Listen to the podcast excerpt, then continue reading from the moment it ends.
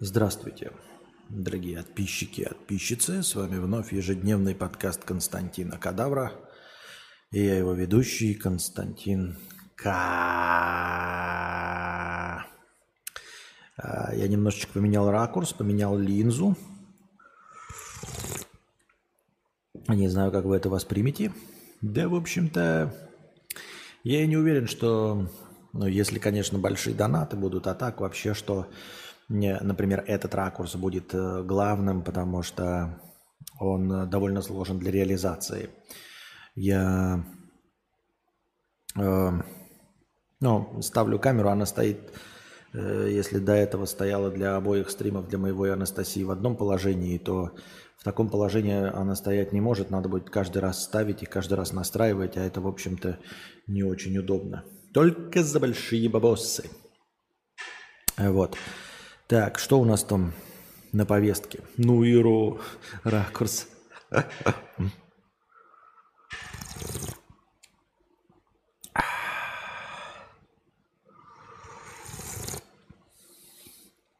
Здравствуйте, здравствуйте, здравствуйте, здравствуйте. Значит так, простыня текста. Ух ты, ёптать. Э, Хотел заказать себе стоечку для микрофона, такую по- покрепче, поизящнее. А то это какая-то ненастраиваемая. А, Она двигается туда-сюда. Так ты полнее выглядишь. Да, да. Но не нужно избегать каких-то особенных ракурсов. Лучше в этом плане худеть тогда, правильно, чем выбирать какие-то особенные ракурсы. В смысле, я могу выбрать ракурс, как было в прошлый раз. На самом-то деле я не изменился, вы же понимаете, да? И это еще не... И это еще не самый эм, интересный вид, потому что я мог бы взять еще линзу 85 миллиметровую, а это эквивалент 60 миллиметров. 85 миллиметровая это как вот в карпотках, которые я снимал последние из э, Белгорода. Вот там была шайба так шайба. Так что тут еще все равно похудее смотрится. Я уж боюсь вам показать фотографии какие-нибудь там, например, 200-миллиметровые, на которые я делаю Анастасию, вот, на которых она выглядит просто, в принципе, красивой женщиной. Вы не представляете, как бы я выглядел на 200 миллиметрах. А, Чем больше циферка, если вы не в курсе, тем э, шайба ширше. Вот. э, Сейчас вы видите а, шайбу, получается, 60 миллиметров, а до этого стояло 24 миллиметра. Оба подбородка видно. Оба? Оба? Всего два их видно. А как вам свет выставленный? Как вам вообще четкость картинки? Как вам соотношение света и тени? Э, Например, по мнению камеры, сейчас картинка довольно темная. Я смотрю на планшет, на планшете тоже она выглядит темной, но в записи вроде выглядит неплохо, неплохо. Да и вот на стриме сейчас посмотрю. Да, на стриме, в принципе, тоже неплохо. Харя лосница, приятненько, южно загорела, но в целом картинка не выглядит темной. Вот, если бы еще был, знаете, какой-нибудь задник богатый, насыщенный, там, глубина комнаты, там, метров 300, если бы мы находились в каком-нибудь Москва-Сити, тогда вообще было бы забавно, да? Так, а, на следующий стрим камеру можно снизу поставить, чтобы фокус на шею был. Если э, я поставлю камеру снизу, Макс Жук, то ты будешь ощущать, что я тебе на клык даю. Ты, ты будешь смотреть именно с того ракурса, как будто бы я тебе членом по лбу бью. Ты этого хочешь? Я-то понимаю, что ты, скорее всего, этого хочешь, но...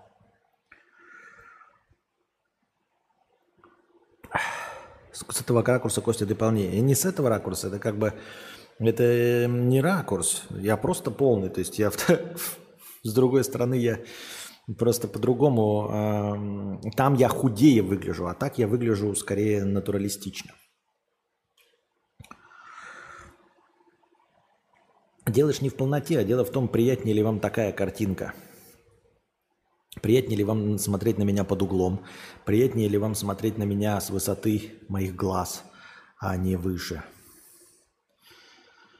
Я вижу все капельки твоего потра и микрораздражения на щеке. Ну и 2 килограмма жира, конечно, по дефолту. 2? 22.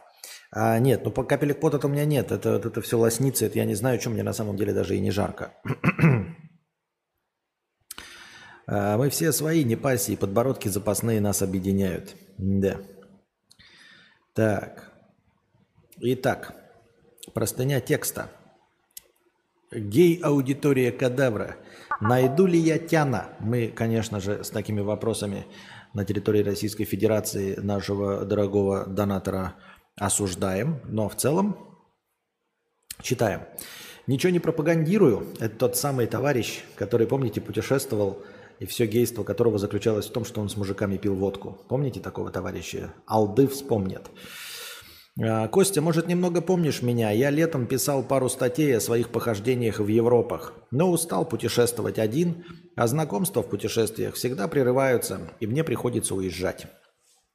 Я хочу постоянства.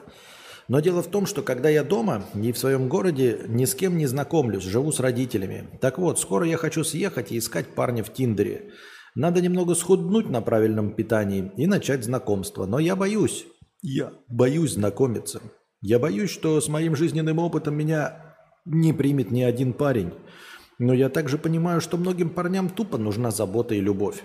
У меня много тараканов в голове, у меня страх, что парень придумает, что я не нормальный и никто не захочет со мной знакомиться. Ну, дорогой друг, спешу тебя, наверное, разочаровать.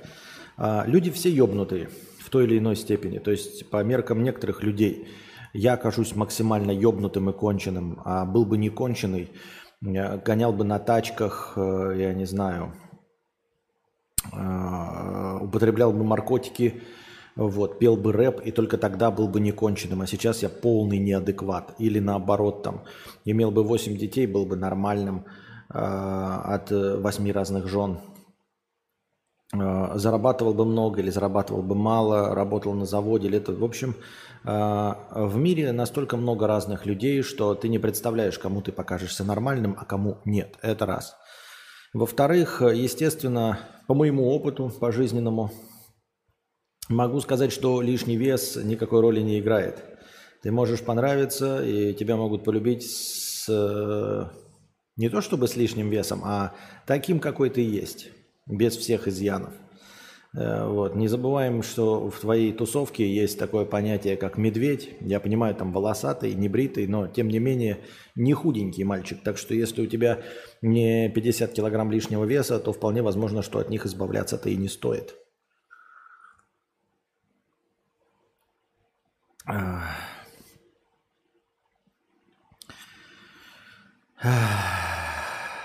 Как преодолеть этот страх? Никак не преодолевать. А зачем тебе его преодолевать? Ну, в смысле, тут никакого страха и быть-то не должно. Что значит страх?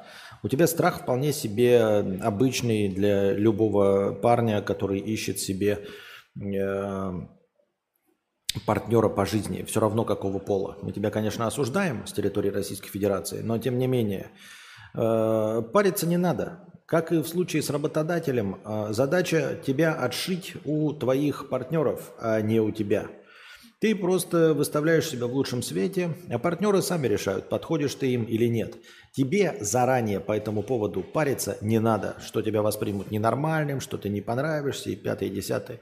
Ты и без этого не понравишься. Ты и с кубиками пресса не понравишься, и абсолютно трезвый не понравишься. Все это херня.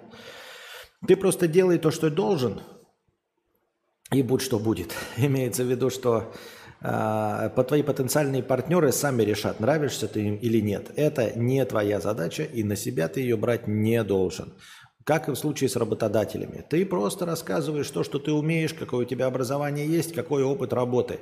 Не надо включать синдром самозванца до того, как тебя взяли, да и вообще его включать не нужно, потому что это забота работодателя – вычислить тебя, раскусить и понять, насколько ты на самом деле не профессионал в своем деле. Я так понимаю.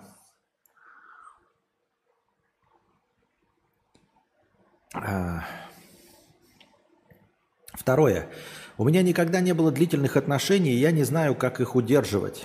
Мол, первое время страсть, а дальше что? У моего будущего парня, скорее всего, уже были отношения длительные. И как не переживать, что он меня будет сравнивать с бывшими? Ну, переживай. Ну, типа переживай. Хочешь, переживай. В чем проблема? Ты можешь переживать, э, будет он тебя сравнивать или не будет сравнивать с бывшими. Можешь переживать, например, упадет ли на тебя завтра рояль и не, или не упадет. Может упасть. Можешь переживать, э, попадешь ты завтра в ДТП или не попадешь. Тоже можешь попасть. Можно переживать. Можешь переживать, укусит ли тебя э, анаконда или комар с лихорадкой денге. Можешь переживать что у тебя сломается нога, что у тебя будет сердечный приступ. По всем этим поводам ты можешь переживать. Сколько твоей душе угодно можешь переживать. Вот. Если это твой путь, путь переживалкина, то, пожалуйста, кто мы такие, чтобы тебе запретить? Кто мы такие, чтобы тебя отговаривать? Вот. А, любые переживания, ну, есть логичные переживания, когда там, я не знаю, тебя хотят посадить, да, например, ты там совершил какой-то незаконный поступок, или тебя преследуют, или еще что-то, а, или ты реально болен, уже доказано какой-то болезнью, и вот решается вопрос, там, вторая стадия рака, которая излечима, или четвертая стадия, которая неизлечима. Наверное, переживать можно. Не стоит, потому что переживание ничем не поможет, но объяснимо. А так по поводу переживать, ой, а вдруг мой парень, а вдруг у него, блядь, будет шесть пальцев на ногах. Ну, пиздец. А вдруг у него член будет большой и очко тебе будет рвать. Мы осуждаем со всех сторон, но в целом. Вот, по этому поводу тоже переживаю. Вдруг у него будет, блядь, такая здоровенная колымбаха, ебать. Сантиметров 9. И разорвет тебе весь сорокатан, блядь, вот в ебанину. А ты такой придешь, ты думаешь, он меня будет сравнивать с бывшим. А не, он тебя не сравнивает с бывшим. И тебя ненормальным не считает. Зато колымбаха, ебать, по колено. Сует тебя аж до гланд сзади достает. Вот. Переживать можно по поводу чего угодно.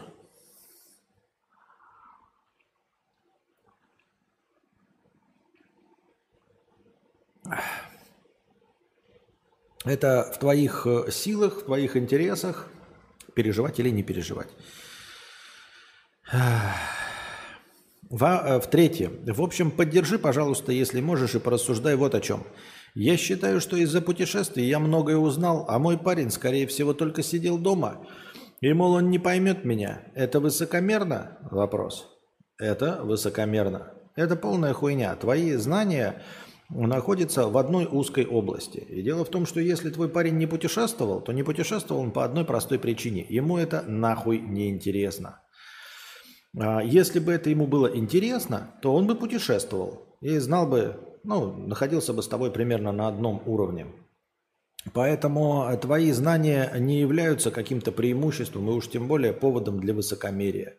Точности так же, как, например, человек, который занимается выращиванием роз, тоже может такой, блядь, я так много знаю про роз, я, наверное, лучше человека, который ничего не знает про розы. Ну, можешь попытаться убедить в этом человека, который не знает ничего про розы.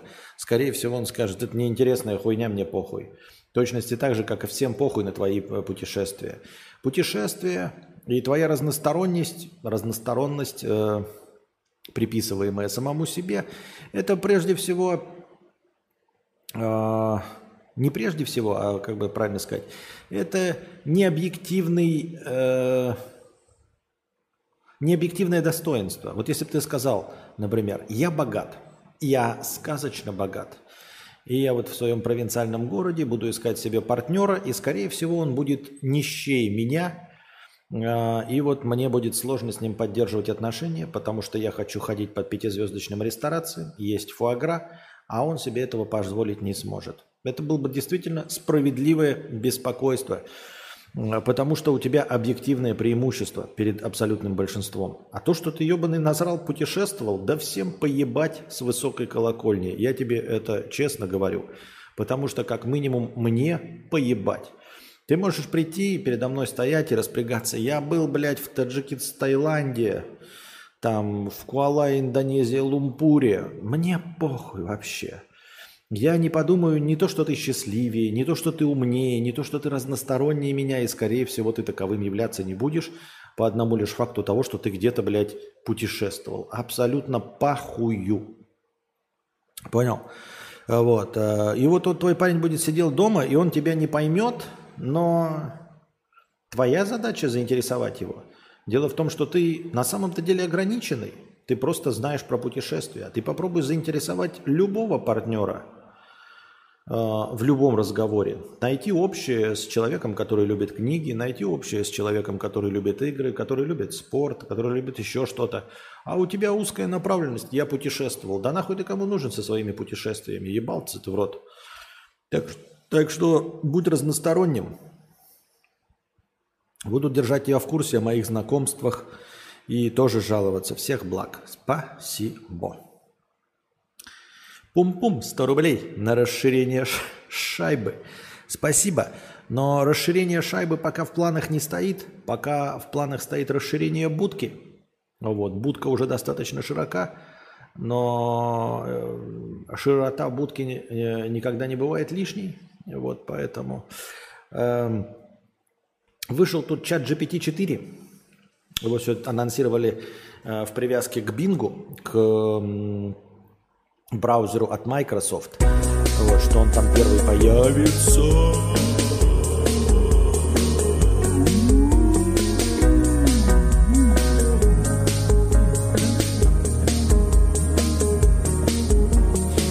Сержо на Месси, 5000 рублей хорошего настроения. Спасибо большое, Сержо на Месси, на поддержание нашего сегодняшнего подкаста таким баснословным донатом. Ты молодец. А вы следуйте примеру Сержо на Месси, а также становитесь спонсорами на Boosty, на Ютубе. И везде, где только можете, донатите со всей силы. Спасибо большое, Сержо на Месси. Бывай здоров, когда Константин. Передаю за проезд. Спасибо за все. One love. Спасибо большое, Сержо на Месси. Спасибо большое за топовый донат. Сержо на Месси у нас сегодня молодец. А...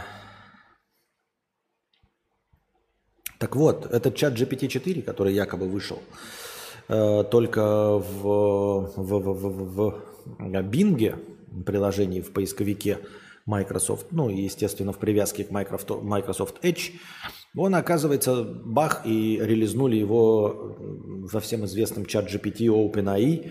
Вот он перешел и уже доступен платным пользователям. А я напомню вам, платный пользователь, мы с вами э, заплатили э, за плюс к чату GPT. И, в общем, у меня уже есть доступ к четвертой версии чат GPT.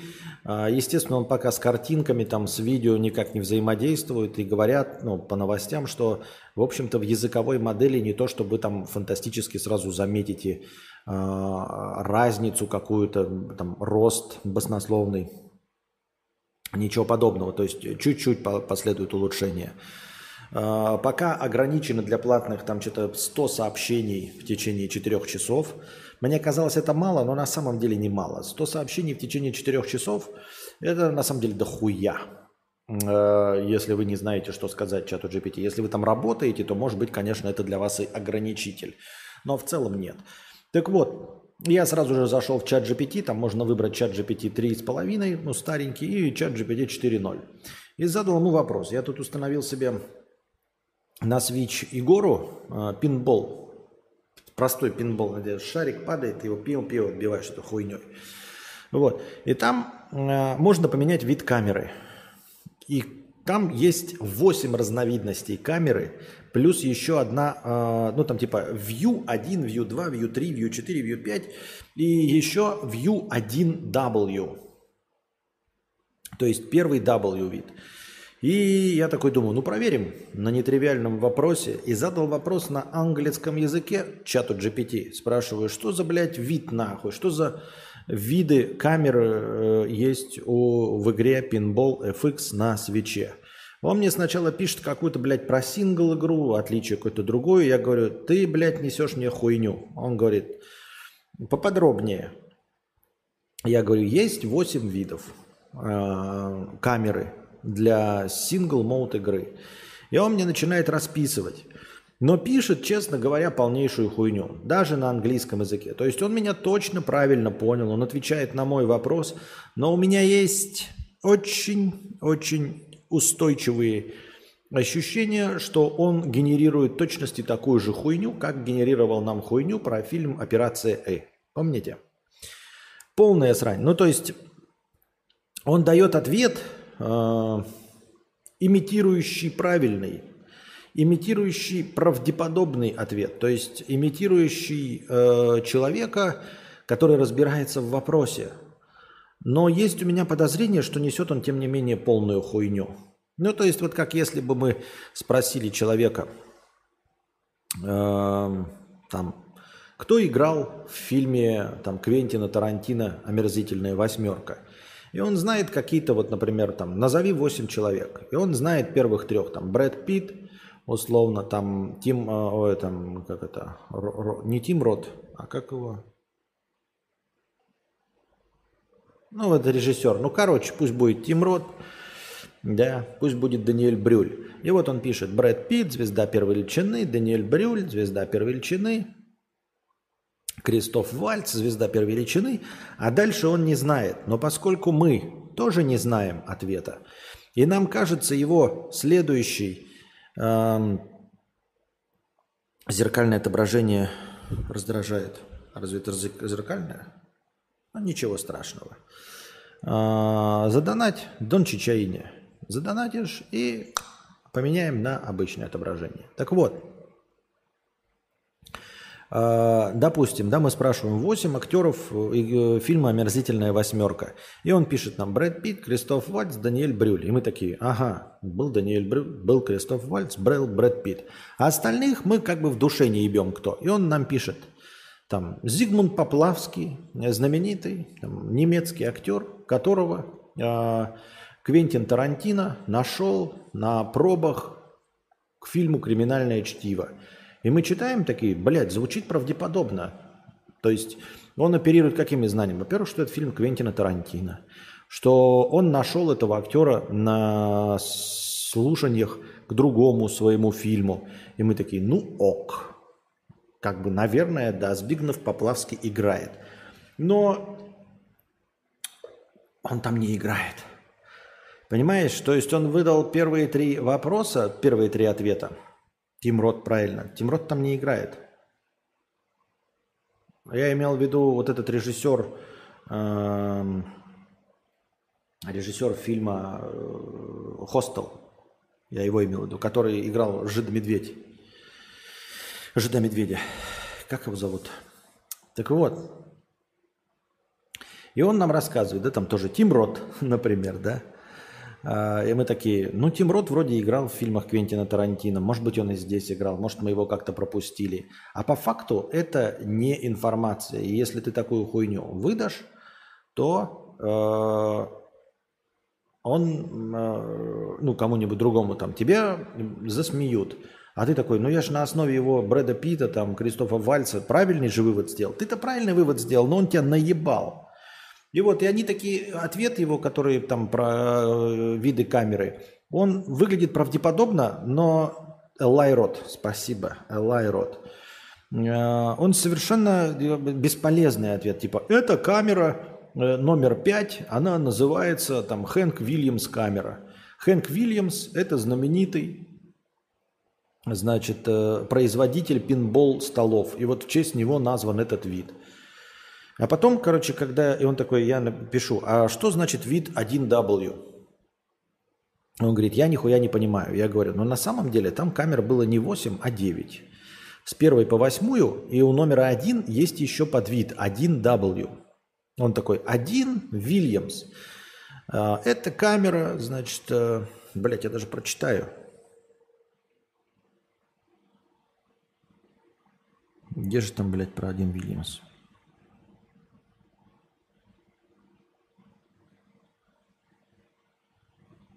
Сука, он что, мне удалил, что ли, ответ?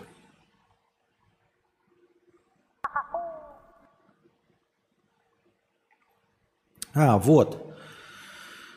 Я пишу. There are nine camera, nine camera views in Pinball FX single player mode. One to eight, and after one there is one W view. What does that mean?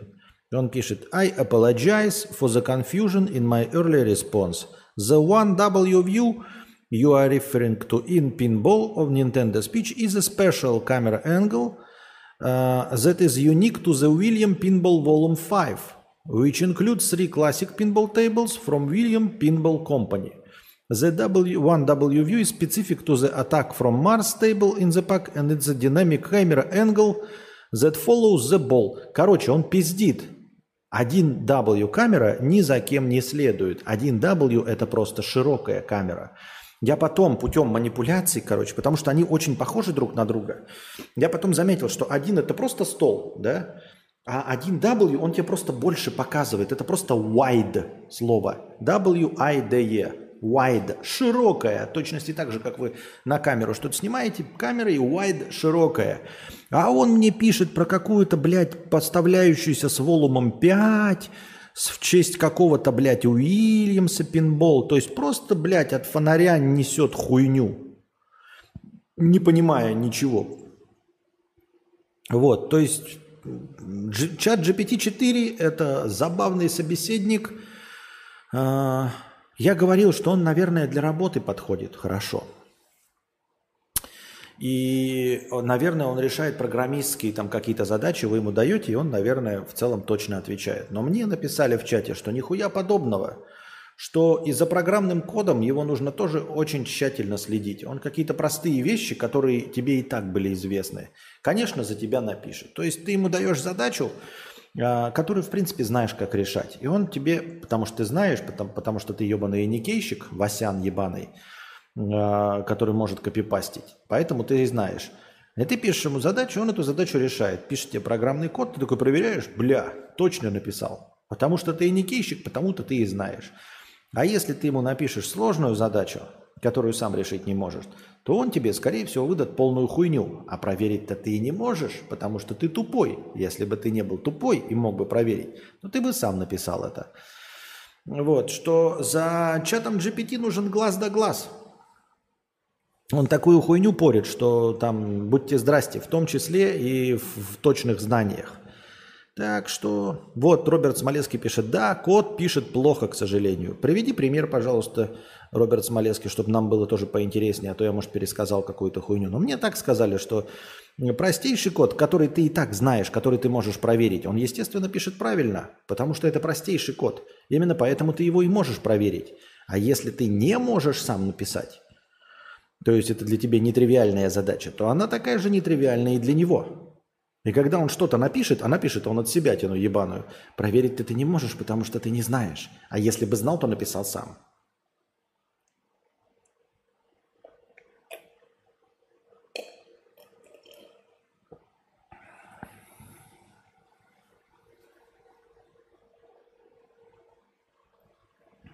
Яна, 50 рублей.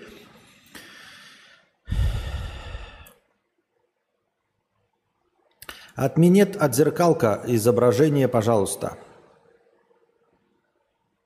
Что? Не понял. Я скидывал видео, как написать книгу с помощью GPT. Не было желания попробовать? Нет. А зачем мне писать книгу при помощи GPT? Я хочу сам написать, мне не интересно. Э, ну, то есть, это какое-то совершенно другое мероприятие. Я разве просил мне какую-то помощь, ну, типа, от чата GPT? Нет, за ваши деньги, если хотите, накиньте там пятеру, пойдем, будем что-нибудь писать с чатом GPT. Э, у меня нет проблем с сюжетом, у меня есть проблемы с написанием, а чат GPT мне здесь не помощник. Костя, а как насчет сидеть на фоне вьетнамской природы за окном? Просто на белый фон смотреть довольно скучновато. Э, пожалуйста, задонать 5 тысяч и пересядем на вид за окном. Вот, просто мой опыт подсказ... показывает мне, что изменения вида ничего не дают. Я сидел с вьетнамским видом за окном, когда мы только сюда приехали, э, и больше донатов, чем сейчас, не было. Поэтому я делаю вид, что это не нужно. Нужно идти по пути наименьшего сопротивления. Нужно делать только то, что я могу. Вот камеру переставить я смог. Я поменял на э, камеру э, на эту как линзу, которая у меня уже была. Вот и все. Твоям 50 рублей. Поспорил с другом, прочитаешь ли ты анекдот и отмени отзеркалку изображения. А, в чем разница между сбитой на дороге собакой и сбитым... Понятно. Российский анекдот. Значит, вот донатор спрашивает, в чем разница между сбитой на дороге собакой и мной, ну, им, донатором?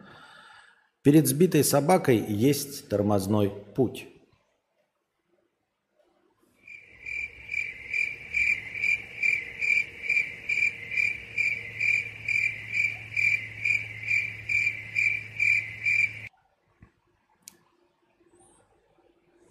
Сен Бензакура пишет, есть случаи, когда можно воспользоваться для написания скриптов. Нравится мне формулировка. А, есть случаи, да, ну есть случаи, когда можно воспользоваться и просто Ctrl-C, Ctrl-V.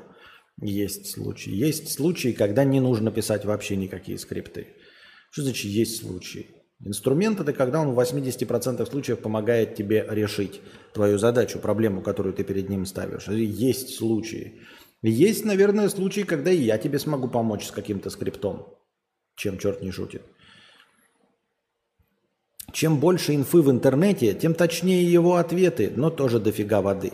А зачем мне ответы э, те, которые есть в интернете? У меня как раз-таки проблема-то, задал я вот вопрос про виды с камеры, которые я сам найти не могу. Я же задавал, помните, вместе с вами вопрос э, чату GPT, э, найти фильм, который я хотел. Я киноман, я люблю кино. И я не могу найти эти фильмы уже несколько десятков лет, название этих фильмов. Никого я только не спрашивал. Если бы его можно было найти в интернете, то нахуй мне чат GPT. Поэтому, когда появляется новый инструмент, я спрашиваю нового инструмента, а может быть ты сможешь найти? И он точности так же не может найти, как и любой другой инструмент. Как никакой другой он не может найти.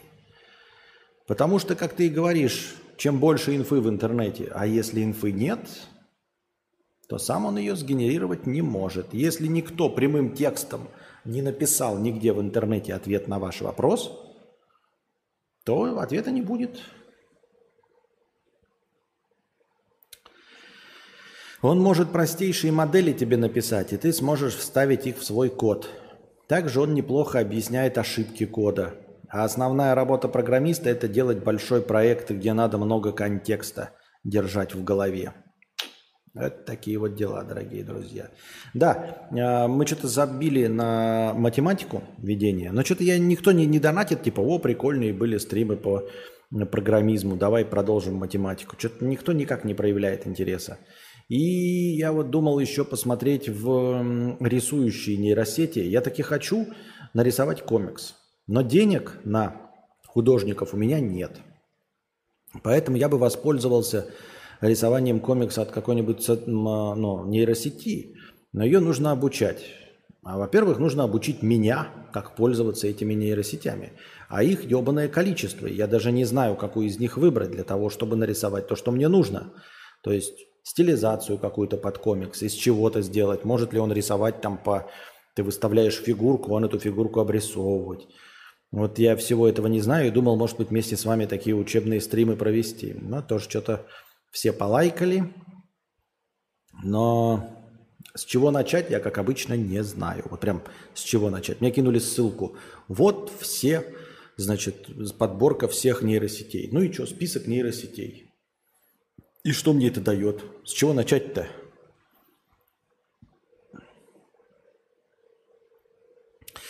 Только подключился, ракурс слишком хорош для интернета. Понятно. А ЖПТ откажется написать российскую шутку? Да, он откажется и российскую написать, он откажется и с насилием что-то написать. Все откажется. Ребят, Костя К просто есть альфа-версия чата, потому он преуменьшает его достоинство. Теперь мы просто кцы со своим кством. Он экономит время, но на уникальные вопросы инфы взять негде. Может, когда-то хавать будет видео, и тогда будет более точен. А ты пробовал дуриан? Нет. Да, кстати, я там записал, э, вы видели, да, видос там в телеге кидал. Надо было в шорты кинуть, вам сейчас расскажу. Во-первых, я здесь уже нахожусь полгода практически, да? Ну, там что-то плюс-минус, может быть, даже больше полгода, я не очень э, слежу за этим. И за эти полгода я не выпил ни одного кокоса. И не попил даже.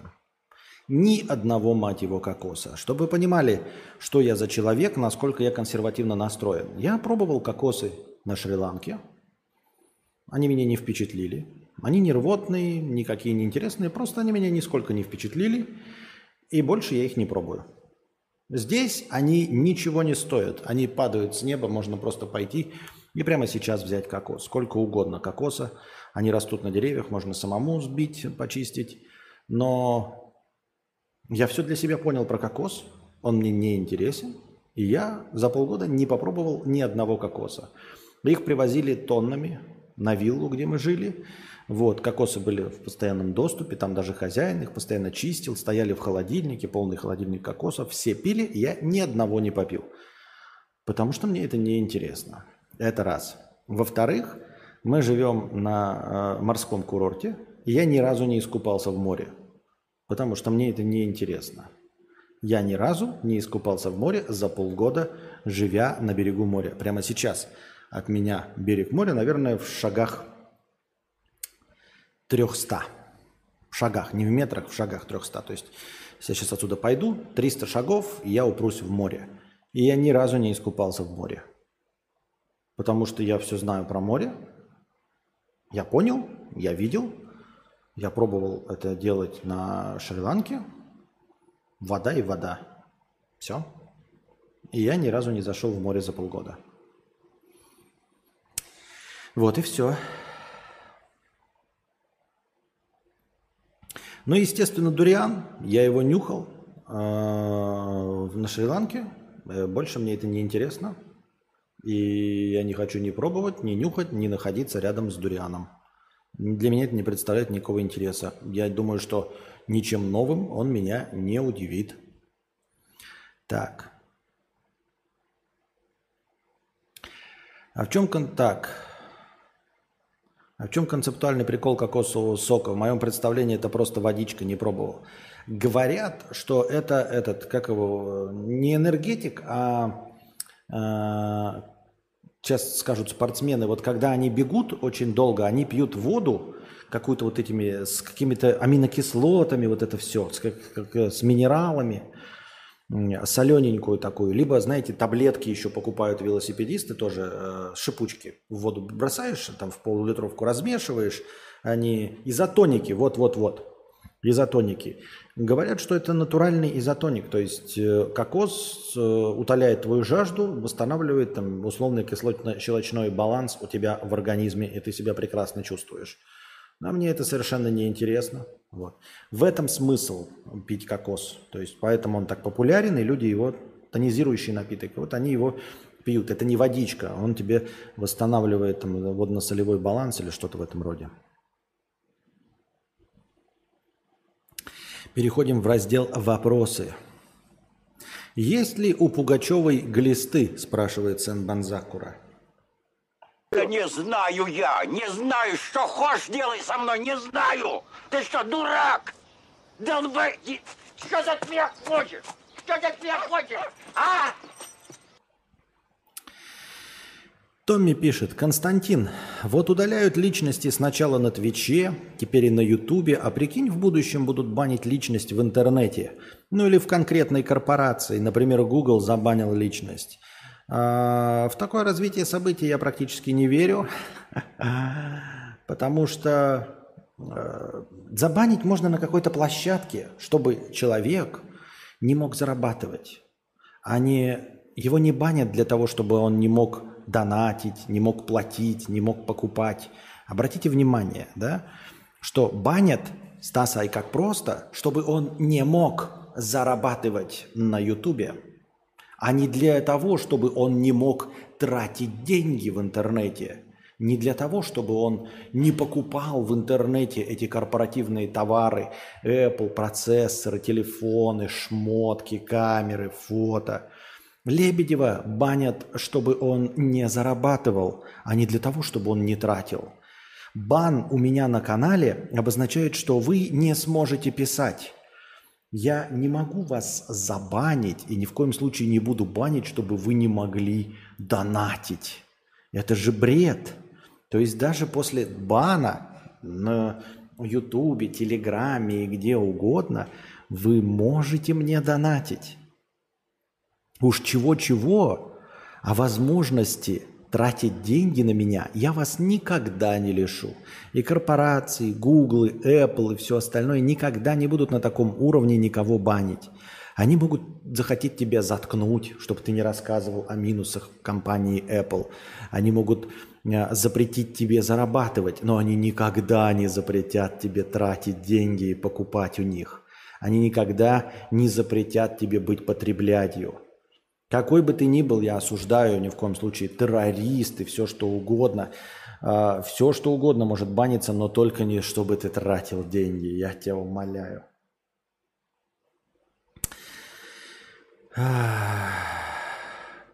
Если бы Стас позвал за бабки выступать с ним в эфире Соловья, задумался бы?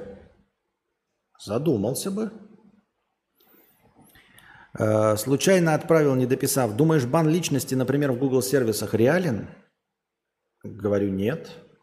Потому что подразумевает, что ты не будешь покупать подписки Ютуба, э, не будешь нигде авторизоваться через Google, тебе не будут всучиваться реклама. Зачем? Тебе можно просто запретить писать, чтобы ты был э, безвольной, не говорящей потреблядью, которая может только молчаливо всасывать и платить деньги. Зачем банить твою личность?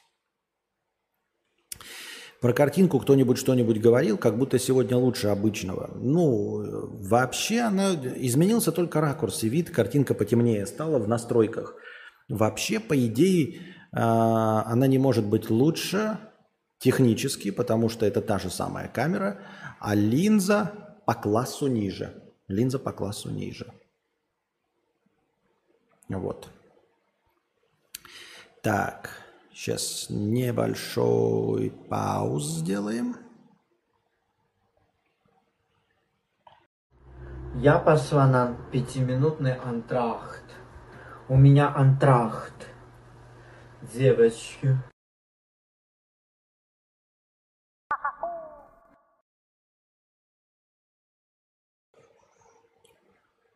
Так, мы вернулись.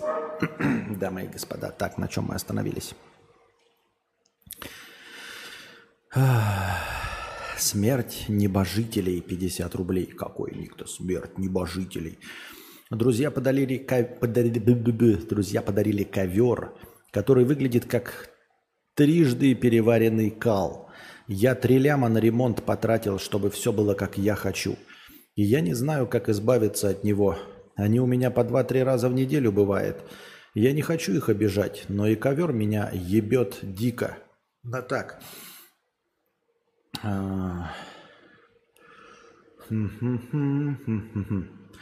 Смотри, нужно подарить его маме или бабушке к ним домой, а друзьям сказать, что ковер дико понравился маме или бабушке, или что у них дома холодно, им этот ковер нужнее, и он очень-очень понравился маме.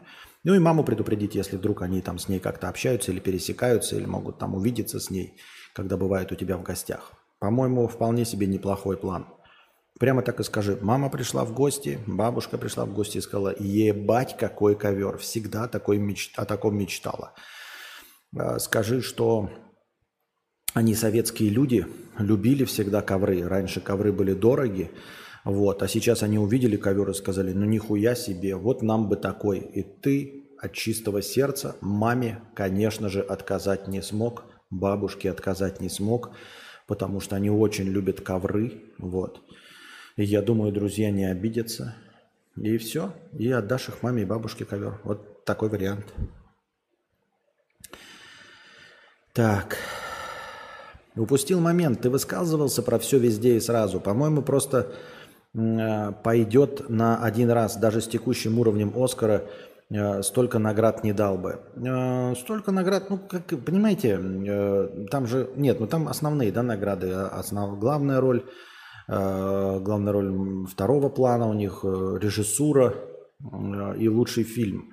Слушай, ну, я не обсуждаю Оскар. Он говно. Оскар сам по себе. О чем говорить? Претендовали на Оскар за лучший фильм «Аватар» и, если мне не изменяет память, «Черная пантера», вторая часть, как и первая часть. А, вторая часть настолько хуета, что ее даже никто не смотрел. А, никто из вас меня не спросил, Костя, Костя, а что ты думаешь про э, э, Черную пантеру вторую часть? А я ведь поклонник Марвел, ребята. И я жду вот этот плохой вариант Человека-муравья. А, третий Человек-муравей же вышел, да? И я вот жду этот плохой вариант, посмотреть его, потому что у него там самый низкооцененный. А, мне интересно, а «Черную пантеру» я даже не смотрел. И никто из вас, когда он выходил, меня не спросил об этом. Выходят разные фильмы, вы меня все спрашиваете, там, э, как полыхаете по поводу Марвела. Никто ничего не сказал. И вот он был, ну вот смотрите, в Оскаре, в шорт-листе, а шорт-лист это то, что изначально выбрали как лучший фильм, а потом уже каким-то голосованием провели. То есть сначала все выбрали шорт-лист. И в этом шорт-листе был «Аватар. Путь воды» трехчасовой, в котором нет сценария, просто э, аттракцион компьютерной графики. И «Черная пантера». На фоне этих фильмов выиграл все везде и сразу. Хорошо. А мог выиграть Чип и Дейл, и меня бы ничего не удивило. Так что все окей. Мы вчера с Анастасией устроили э, вечер аудиофильства и попытались послушать альбом Майли Сайрус, вот этот новый, э, из которого топовые песни сейчас из каждого утюга. I can buy myself flowers. Я могу сама себе купить цветы. И вот это даже самый титульный э, сингл, вот этот хит I can buy myself flowers. И все остальное, э, когда ты слушаешь их отдельно и специально вот сидишь в темноте, мы лежали в потолок – я поймал себя на мысли, что это чистой воды бузовщина. То есть, блядь, альбом Ольги Бузовой. Я понимаю э, уровень, конечно, исполнительного, исполнительского мастерства у Майли Сайрус. Он выше, там голос у нее, все дела. Но само содержание, мелодическая часть, я вот прям представил, каждая отдельная мелодия, я к тексту не прислушивался, э, но я себе представил, что вот прям вот это вот, это вот Ольга Бузова ходит по сцене и поет эту песню. И вот эту песню тоже про своего бывшего, да, я могу сама себе купить цветы, вот, эм, я себе нахожу путь среди других мужчин. Это же один в один, песня Бузовой. Этот альбом чисто ганом просто можно Бузовой скопировать, перевести на русский язык, она будет это петь и нисколько не выбиваться из образа. А, когда мы устраиваем вечер аудиофильства, мы с Анастасией обычно слушаем альбом целиком, от начала и до конца. То есть не просто какие-то песенки, а вот от начала и до конца, чтобы чем-то проникнуться, понять для себя что-то, открыть для себя что-то новое и в хорошем качестве послушать, и ну просто для расширения кругозора. Так этот альбом мы не смогли дослушать. Вот, мы послушали его, по-моему, процентов 60, а, благо песенки короткие, но совершенно вот прям галимая попса – Прям самая максимально галимая попса. И я ничего не имею против галимой попсы. То есть, ну, хорошей попсы, которая навязчивая, привязчивая, запоминающаяся. Но там нет ни одной запоминающейся мелодии. То есть ничего я не могу сейчас напеть с первого раза. Ты слушаешь какие-нибудь, ну там, Билли Айлиш, да? Попса, но какая-то вот с какими-то а, современными трендовыми диджейскими изысками, что-то э, прицепляется. Вот в лучшие времена Мадонна, э, э, когда она пела там «Oh, American life, I never American dream», и пела песню, вот где вот у нее из Аббы вставлялись там вставочки какие-то. Ее музыку продюсировали диджеи. Там, я не, не, ну, точно не могу сказать, но Э, я читал что-то наподобие того, что она э, и ее коллектив музыкантов и продюсеров обратились к современным диджеям и за большие деньги сказали, вот мы написали песню, да, делайте, пожалуйста, аранжировку. И диджеи, э, злоупотребляя сэмплами, злоупотребляя чужими мелодическими составляющими, э, делали ей новые хиты. И это было блестяще, прекрасно.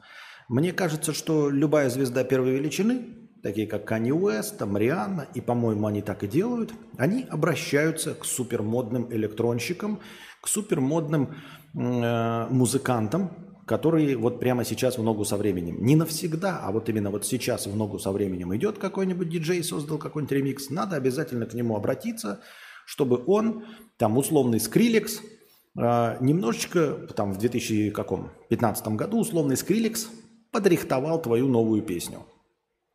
И тогда это действительно будет звучать прикольно.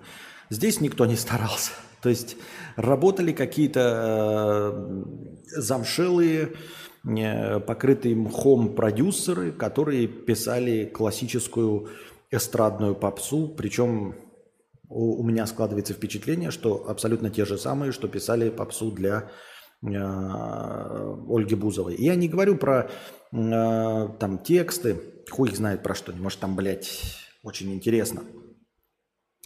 Но в целом-то мелодии простые, и как бы, как и всегда, как и в случае с Мадонной в лучшие времена, простые мелодии, их дают на откуп, на отыгрыш э, современным музыкантам, чтобы это современно звучало. А это не звучит современно, это звучит вне времена.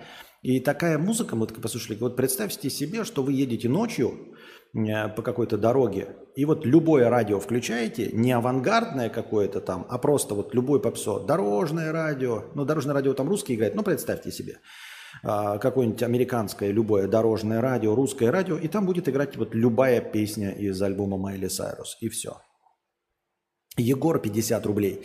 Как относиться к деньгам, где найти грань между откладыванием и тратой в удовольствие – так, это первый вопрос. Нихуя себе столько вопросов за 50 рублей.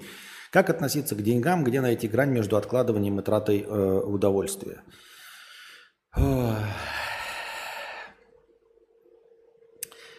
Кто бы знал, если бы мы знали. Еще раз повторить надо ту истину, которую озвучил э, Доренко, э, и спустя несколько месяцев погиб э, в мотокатастрофе. Эм, надо так жить, чтобы у тебя была возможность откладывать 50 своих процентов своего заработка на черный день. Только ему в черный день это не помогло, но авось помогло там, его потомкам, тем, кому он оставил свое завещание. А, на удовольствие обязательно надо тратить. Я не могу тебе сказать, сколько это в процентах, как часто нужно это делать. Может, кому-то Достаточно вообще жить в проголодь, потом раз в полгода купить себе джойстик там какой-нибудь. Но обязательно нужно тратить в удовольствие, потому что человеческая природа такова, что нам обязательно нужны награды.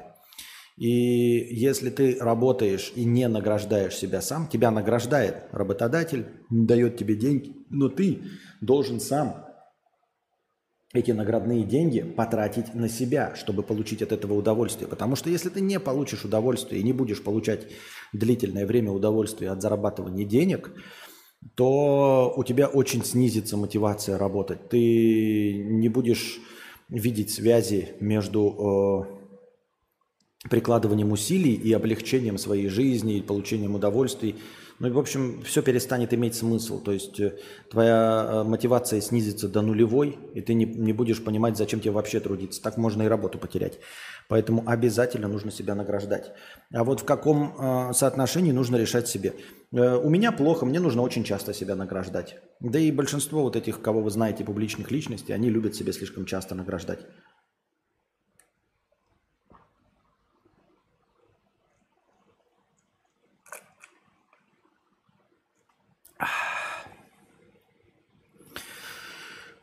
Мудрец, подскажи, сколько колец у тебя был септик в доме в деревне в России? Хватало ли? А, Все зависит от конкретного, я бы сказал, территориального положения. Все зависит от почвы. Все зависит от того, каким септиком и как ты будешь пользоваться. А, не по части объема выливаемой воды, а по части того, собираешься ты ли его чистить или нет. Находится у тебя на возвышенности и хорошо ли впитывает. Просто э, у меня там было условно одно кольцо, хотя это было не кольцо, и это было дерьмо, никому не порекомендую. А, И оно просто впитывается в землю. То есть э, ему не требуется откачка. Оно просто постоянно впитывается в землю. Если есть доступ и отлаженная система откачки, то я бы вообще порекомендовал воспользоваться новейшей системой из двух септиков. Я видел такие. Продаются, когда у тебя абсолютно герметичная а, посудина, и вторая герметичная посудина с э, сообщающимися сосудами сделана. И ты добавляешь туда специальные реагенты. а, Говно какое-то там плотное оседает внизу, а жидкая часть поднимается наверх и выливается в, отдельную, э, в отдельный септик. И вот именно жидкая часть э, регулярно высасывается. Вот такая система мне показалась интересной. Она довольно дорогая. Ну как дорогая? Она изначально просто подороже, чем кольца, потому что кольца нихуя не стоят. А, Но зато ты а, не нарушаешь экологический баланс вокруг себя. И это при условии, что ты можешь высасывать, потому что это будут герметичные септики, и никуда это никогда уходить не будет. А вообще, если так по-честному, то чем больше колец, тем тупо лучше и все. Чем больше колец, тем лучше. Ну, наверное, кольца три, наверное, доставить сейчас, если ты... Хотя, блядь, вот какие они высотой, себе плохо представляю. Нет, три мало. Ну, короче, я видел, когда давным-давно еще рассматривал какие-то участки, ездил, видел довольно глубокие ямы такие, метра четыре видел глубиной, как по стандарту ставили. Вот.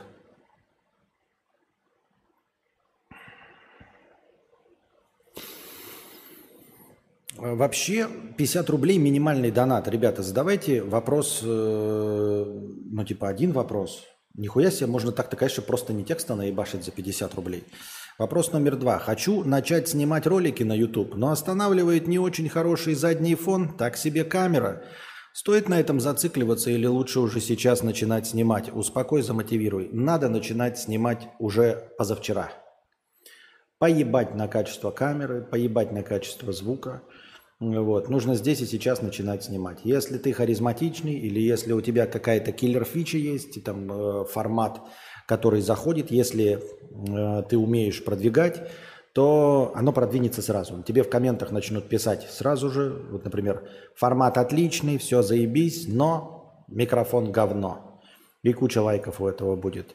И тогда ты начинаешь с того, что копишь на микрофон. Пишут там, ладно, блядь, звук еще терпимый, качество видео полное говно, меняй качество видео. Ты поймешь, что начинать.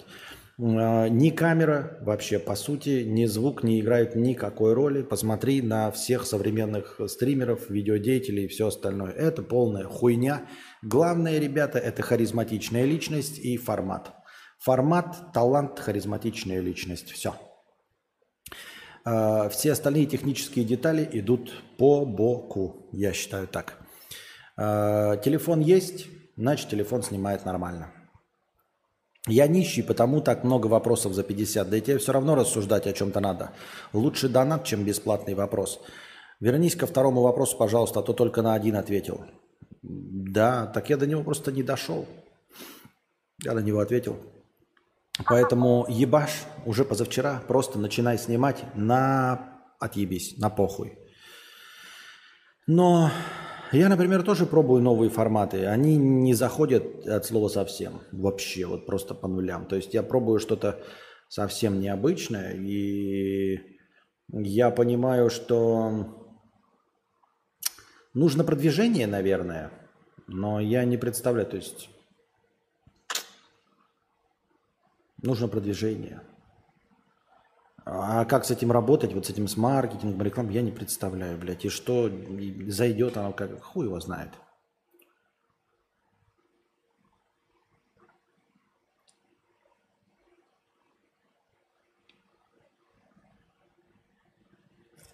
Грин, 50 рублей. Здравствуй, богатей. Инфа о виза, одна вторая, половина. Российским гражданам запрещен въезд на, по туристическим эм, запрещен въезд с туристическими целями в Латвию, Литву, Польшу, Финляндию, Чехию и Эстонию. Принимают у россиян доки на шенгенскую визу по турпоездке, под турпоездки Австрия, Греция, Хорватия, Италия, Испания, Франция, Греция, Венгрия, Словения, Швейцария. Заявление на шенгенскую визу в вашей стране проживания. Ну а мы не в стране проживания. Или как? Или ты имеется в виду прям где нахожусь? Не обязательно быть? Они также могут быть поданы в стране, где заявитель не имеет постоянного места жительства, тогда следует указать причину подачи заявления в другой стране. Посольство США рекомендовало россиянам запрашивать визы в Польше. Никакие изменения в процедуре не произошли. Э, да, я знаю, вот только я не представляю себе, ну а какую причину вот указывать, почему я прошу шенгенскую визу, хотя куда? А, с территории Вьетнама, а не с территории России. Почему? И чтобы что? И что движет такими людьми?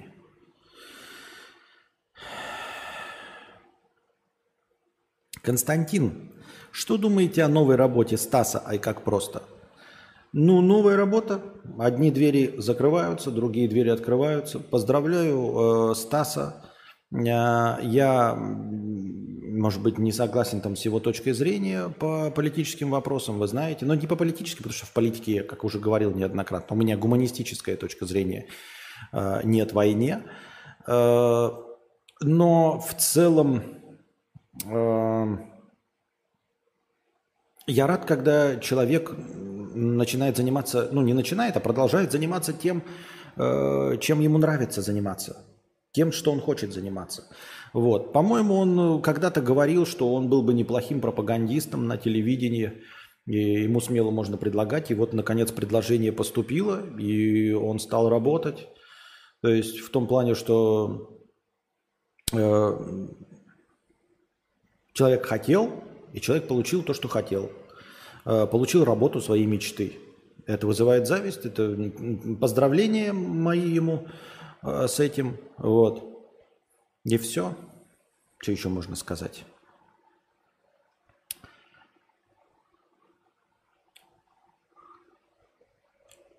Кто ведет подкаст? Константин. Чат GPT э, сможет с кладовщиком работать? Не-а. а. Потому что он не сможет на реальных работах работать, потому что на реальных работах э, нужен абсурд и отсутствие логики, а у чата GPT есть какая-то логика – а с людьми взаимодействовать он не сможет, понимаете? Человек же может тебе там в чай харкнуть. Зачем? А просто так. А просто так. Во-вторых, э, чат GPT не лох уже ебаный. Вот вы не можете э, с чатом GPT, вот у него есть плюс-версия да, какая-то, вы не можете получить э, то, что идет с плюс-версией, бесплатно. Ну, просто не можете и все. Вы можете получить там кого-то взломать, то есть кого-то другого обмануть, украсть деньги, украсть кредитную карту, заплатить за нее с чат GPT. Но сам чат GPT вы не обманете. Вы не сможете получить от него то, что он дает в платной версии. Чат GPT не обманываемый, потому что он техническая вот, э, реализация. Поэтому он сам по себе технология. Поэтому его наебать нельзя. Вы не сможете получить бесплатно те услуги, которые он делает платно. Поэтому чат GPT не может работать, э, он же не лох ебаный, он не будет работать за, не, за меньшую зарплату. Нельзя сказать чату GPT, а давай я у тебя получаю ответы, а потом в конце месяца заплачу тебе 20 долларов, как нужно, как мы с тобой договаривались, а, заплати, а заплатят 8 долларов. Такое невозможно. Чат GPT скажет, ты мне платишь сейчас 20, а потом пользуешься. Или нет. И все. И все. И конец разговора. Больше ничего получить с него не получится. А, например, Константин К., лох ебаный, его можно наебать. Он может договориться о том, что будет работать за 20 тысяч, а потом в конце месяца получить 8. А потом может не получить ничего, потому что штрафы какие-то. Ты не сможешь так чат GPT наебать, ты не сможешь его заставить работать до того, как оплатил, а потом сказать, ой, мне твои ответы не понравились, ты знаешь, ты слишком мало привлек клиентов, и поэтому, пожалуй, я тебе не заплачу. Или, например, а, ты не можешь заплатить 20 долларов за подписку чат GPT, взять у него какие-то коды, да, скрипты, которые он напишет, а потом сказать, слушай, твои скрипты плохие, они некачественные, ты слишком медленно писал, поэтому верни бабки. Чат GPT скажет, идешь шоп ты нахуй. А, например, Константина К. можно, или Петра Бекетова, можно так развести на лоха ебаного. Чат GPT же не лох ебаный. Понимаете? Поэтому чат GPT с кладовщиком работать не, не будет и не сможет, потому что его невозможно наебать на деньги. А меня можно наебать. И вас, любого из вас можно наебать на деньги. Э, в этом плане поэтому вы, конечно, лучше, чем чат GPT.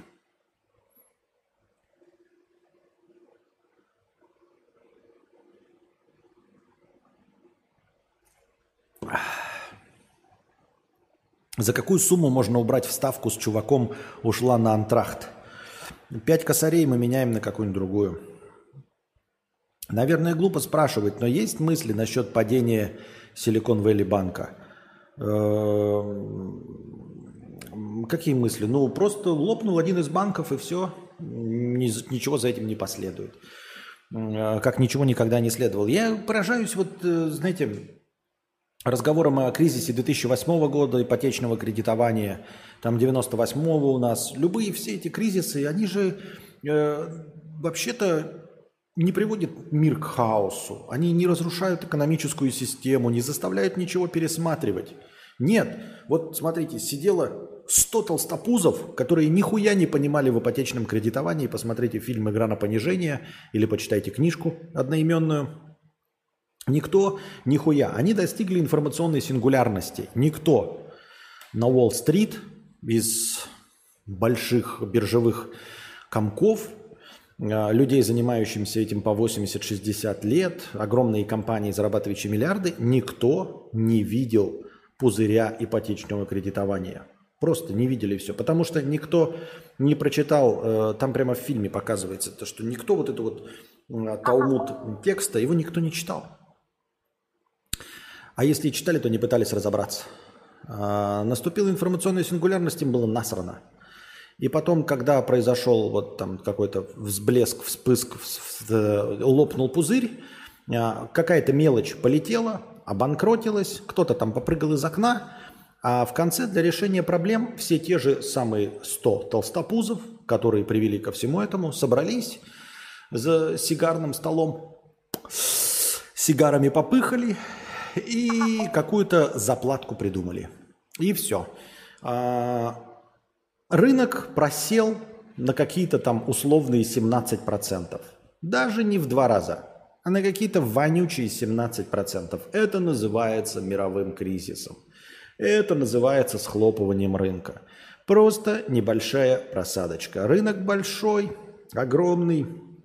И даже если вы какую-то отрасль полностью угрохаете, за этим ничего не последует. Если вы прямо сейчас вот по щелчку пальцев каким-то фантастическим образом уничтожите все криптовалюты, ну, представим себе, такого не будет никогда, потому что криптовалюты – это инструмент на лоха, то есть пока есть лохи, которые в них верят, криптовалюта будет существовать.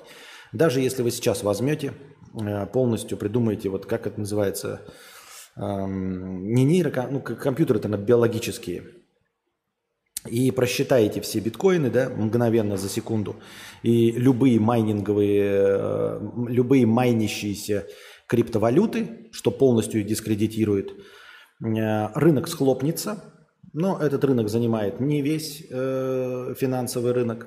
Вот, чуть-чуть рынок просядет, немножечко э, лохи э, биржевые порвут на себе рубашки, попрыгают из окошек, туда-сюда попрыгает рынок, ну и устаканится, потому что остальные спекулятивные инструменты продолжат работать. И на следующий день появится новая криптовалюта. И миллионы лохов пойдут эту криптовалюту покупать. А, потому что они в нее верят. И они будут э, создавать движение денежной массы друг между другом. Одни лохи будут продавать другим лохам. И вот денежная масса будет туда-сюда двигаться. И создастся рынок нового спекулятивного инструмента, как бы он ни был не защищен. Все, легко и просто. Ну, то есть э, мы говорим о чем?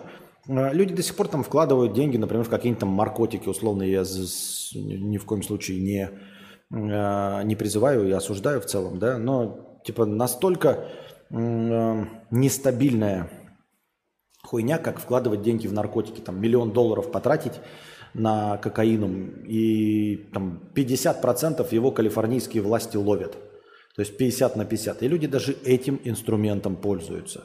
О чем мы говорим? Поэтому э, один банк лопнул, да вообще насрано все равно. Говорю, даже если бы вся криптовалюта рухнула, это бы вообще ни на что не повлияло.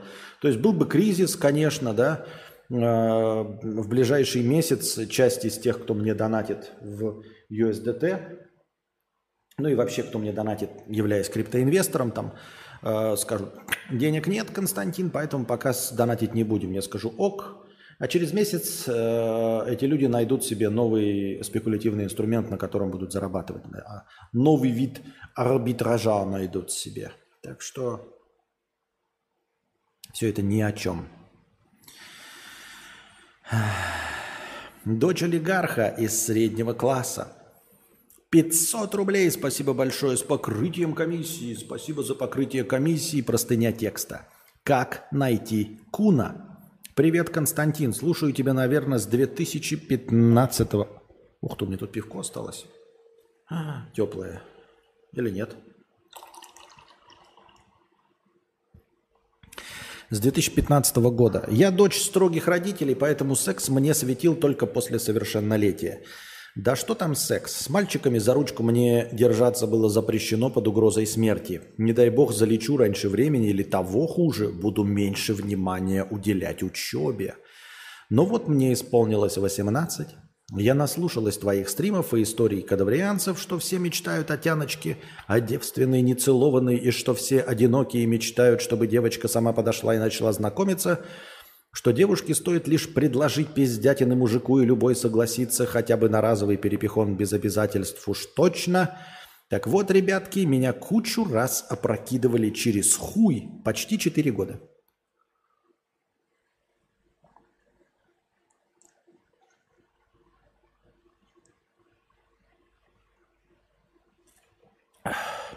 Биокомпьютер. Ну, как биокомпьютер? За, ну, заебешь. Какая сейчас технология? Куда движется? Какой хотят построить компьютер? Не био, я э, не очень. Мне можно, блядь, у меня житейская мудрость.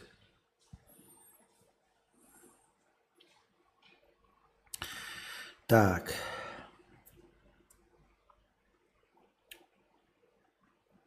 Так вот, ребятки, меня кучу раз опрокидывали через хуй почти 4 года. Я, блин, настоящий обратный кадаврианец. Это когда ты не кун, мечтающий о пиздятинке, а тян, мечтающая хотя бы о цветочно-подбородочном хуйце. Ай, нейро. Да никакая не нейро. Я худела, и спортом занималась, и тренинги для женщин смотрела, и в мужских увлечениях шарила, и порно изучала, устроилась на работу, чтобы денег не просить и не быть обузой, училась краситься по курсам у косметолога совета просила. Кстати, косметологи меня тоже нахуй слали до 24 лет. Отказывали что-то колоть, мол, молодая была. Мол, сильно молодая была. Но все мои усилия привели лишь к тому, что парни стали сливаться не после первого свидания, а после второго или третьего. Ахаха. И никто никогда не называл причины, и друзья мои не понимали, почему так, а папа вообще начал думать, что я лесбиянка, и начал пытаться проводить беседы, что это не страшно, и он любит меня любой. И ни разу, чтобы сам хоть кто-то подошел, чуваки, сама на Тиндере знакомилась, сама первая в Контаче э, в запрещенограмм писала всегда. С каждым новым отказом у меня развивалась дисморфофобия и депрессия – я еще больше тренировалась, все меньше ела, начала копить деньги на пластику частей тела. После всего этого до сих пор проблемы с пищеварением и зубами. Конец у этого периода моей жизни хороший. Меня нашел в интернете и сам выбрал мой нынешний муж. Но на самом деле обидно мне до сих пор, ведь я правда не понимаю, почему меня реально дофига раз отшивали. Даже если я страшная и с неприятной харизмой, почему все-то? Даже на секс без обязательств не согласился никто. Я уже отчаялась. Словно вы, мужики, тоже свой цветок бережете, пипец. Прикладываю фото того периода. Можно показать чату. Ведь я в другом городе. Что вы мне сделаете? Так, покажем фото. Вот тян, которую отшивали все. Смотрите по ссылочке. неужели я и правда урод? Или как? Слушай, А, во-первых, я не знаю, да, я не на рынке, и хуй его знает, о чем вообще э, думают э, лица противоположного пола и лица моего пола. Я уже э, давно не в Лиге Плюща. Да, правдеподобно пишет удар русских пуджев. А, людское поведение, ебаные потемки – потому что я не могу оценивать. У меня есть моя женщина, поэтому мне все равно. Мне что жопа Романа Громаша, что... Блять, неплохой пример, да, получился, что жопа Романа Громаша, что твое лицо. Я не хотел. Я имел в виду, что потому что Роман Громаш посылал мне жопу. Вот. А, поэтому я не могу оценивать, я не знаю. А в целом а, дело, я думаю, ну как в чем? Во-первых, что значит все? Сколько попыток говори, было? Может быть, э, э, неправильная э, целевая аудитория была выбрана?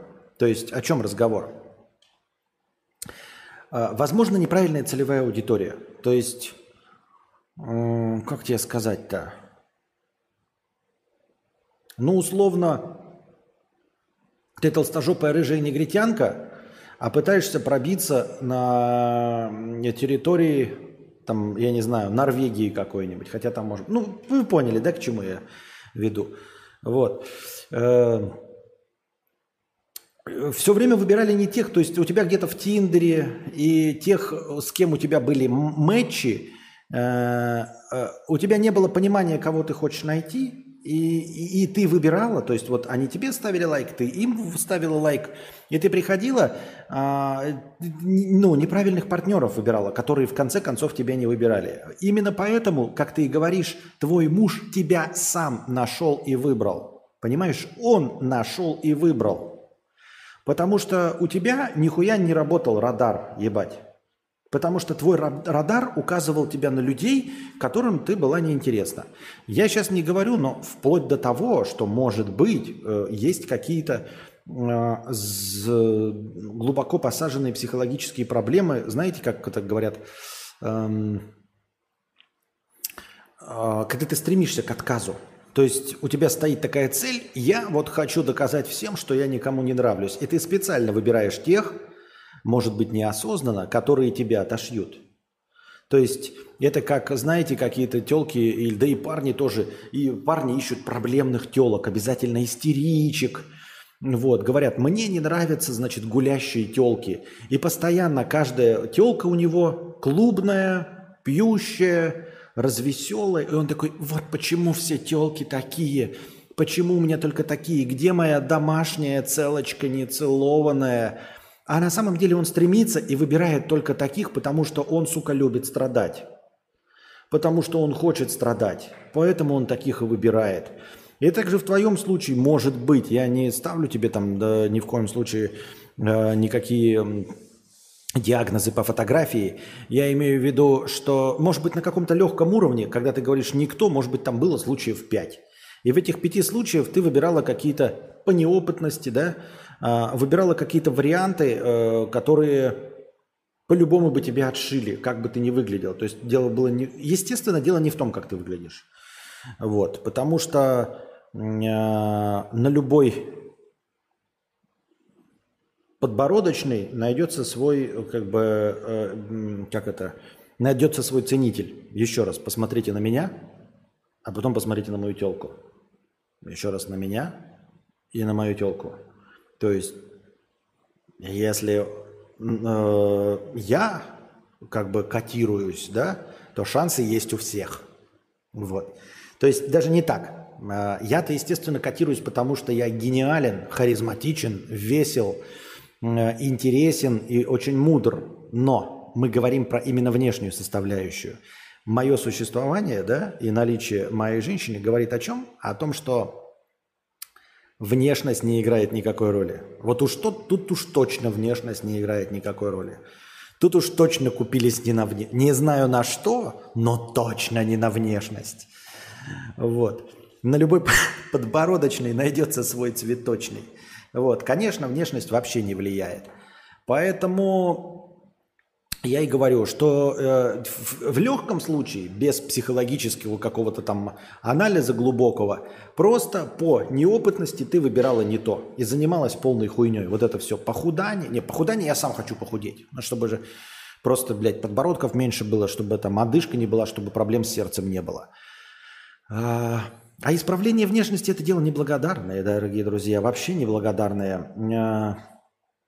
Если у вас нет откровенно э, каких-то э, изъянов, откровенно изъянов, ну там огромный нос, да, то есть ты приходишь, например, к консультанту и э, на консультацию к пластическому хирургу, пластический хирург, как говорили на MTV, и он такой на тебя смотрит, так, все понятно, угу. не задает вопросов. Если вы зашли к пластическому хирургу на консультацию, и он спрашивает, так, что вы хотите изменить? Все, вы на этом моменте выходите, у вас нет никаких проблем. У вас нет ничего. Вот если вы заходите к пластическому хирургу, такие заходите, говорите, здрасте, он такой, так, ну понятно, понятно. Так, вот тут, ну да, понятно. Если он вот так не говорит, значит у вас нет никаких, сука, проблем. Все остальное это ваши изюминки, это ваш шарм, это то, что делает вас цельным образом. Какие угодно там, э, нос на бок, блядь, как у Джонни Деппа, хуй его знает, зайчья губа, как у Дорохова, все это все фигня полная. А, это не отменяет того, что вы можете себя исправлять, потому что вам нравится. То есть, блядь, есть деньги, откачивайте жир, ничего плохого в этом нет. А, есть деньги, накачивайте губы, накачивайте сиськи, там, меняйте нос – только вы делаете это для себя. Ну, то есть хотите, чтобы вам а, отражение ваше в зеркало нравилось больше. Смело, пожалуйста, так поступайте. Есть деньги, и вы хотите видеть свое отражение другим. Окей. Только это не разговор о том, чтобы понравиться кому-то другому. Поймите это для себя и поставьте точку вот окончательную. Вы никому не понравитесь больше со своими изменениями. Все изменения вы делаете только для, для себя. Вот и все. А, если вы преследуете цель нравиться лицам противоположного пола, то это полная хуйня. А, вы либо нравитесь как харизматичная личность в целом вашем образе, набираете вы вес, не набираете вы вес, 8 подбородков у вас или один, но больше вы нравиться не будете. Мы веном. Вот и все. Поэтому э, я считаю, что, я говорю, если денег дофига, да, то, ну, в принципе, как, блядь, как хобби, то что бы и да. Но неверно было э, целеполагание, то есть менять свою внешность ради того, чтобы кому-то понравиться. Э, и опять-таки, здесь дело даже не в том, что там, ой, я неинтересная, стану-ка стану ли, стану-ка я разносторонней. Это все полная хуйня. Вот то, что там разбираться в э, интересах э, мужиков. Это все полная хуйня. Э, этим тоже заниматься не нужно, потому что это бессмысленно. Понимаешь, то есть ты можешь, э, например, прокачаться по доте, но дотеры на тебя не будут смотреть, они будут там анонировать на каких-то аниме-тянок, условно, да? Э, ты станешь разбираться в карбюраторах и «Жигулях», но все люди, которые разбираются в, в «Жигулях» и карбюраторах, они давным-давно и глубоко женаты, у них по 8 детей и все остальное. И тут тебе тоже ничего не светит. Поэтому... А, а в мире полно людей, которым, э, у которых разнообразные вкусы, и найдется, как я уже сказал, ценитель на любого. На молчаливую тян, которая двух слов связать не может, найдется ценитель. То есть тебе нужно найти вот такого, ну если бы условно тебе надо было искать. Поэтому я говорю, в совокупности ты занималась хуйней, которая тебя никак не продвигала. Вот э, никуда, потому что и не должна была продвигать, потому что всем нас внешность насрана. Это никак не влияет на счастье. Вы же не говори про еблю, да? Вот ебля там одна. Фу, чтобы был бесконечный секс, тут нет такого среднего, понимаете? Либо вы просто стандартный человек, вот, либо вы безумно красив, и тогда у вас куча секса. Промежуточного этапа нет. Нет такого, знаете, э, вот есть Брэд Питт, ну, условный, у которого там все женщины к нему падают и готовы ли мы ему дать. А вот ниже Брэд Питта все остальные. Среднего положения типа, ой, вот у меня секс с тремя женщинами разными э, в течение года. Вот я красив на три женщины разные. А вот мой друг красив на 20 женщин. Нет, такого нет. Понимаете, средних положений нет. То есть он либо просто больше старается, но он не красивее вас на 20 женщин, да? А, либо он менее избирателен, еще по каким-то причинам, но он не красивее вас на 20 женщин. Есть либо просто вот красавцы, которым просто они вот так стоит, так вот, и вот телки такие, «А, ебать, вот это секс, давай я тебе член за, на клык возьму за гаражами. Так он может прям блевать, и на него будут возбуждаться от того, как он блюет. Все остальные в среднем, это уже все. Э, вот, поэтому э, париться по поводу этой красоты, вот это в пределах вот, в пределах чего, блядь, понимаете? Это как будто бы ты такой выбираешь э, борьба за красоту, за внешнюю, да? Она как, знаете, выбирать между двумя ладами грантами – не, не двумя, а 40 ладами грантами годов, годов выпуска между 2010 и 2014. Ну, что-то, блядь, получше. Что-то, блядь, чуть-чуть похуже. Но в целом полная хуйня. Есть Мазерати Дукати Куколт. А ты стоишь такой и стараешься, блядь. Так, вот тут есть модель 2014 но у нее поменьше опций. А есть 2012 но побольше опций, но и пробег побольше. Да все хуйня, понял? Блядь, все хуйня. Они все одинаковые, эти ебаные Лады Гранды. Абсолютно, блядь. Дресня это. Чуть-чуть можешь туда-сюда. Есть вот дорогая машина за 7 миллионов. А эти Лады Гранты с 2010 по 2014 такая хуйня. Поэтому э, просто не, неверный выбор был. Никто-то не туда смотрела, не с теми общалась, с какими-то хуйками и все. Я так думаю, мне так кажется.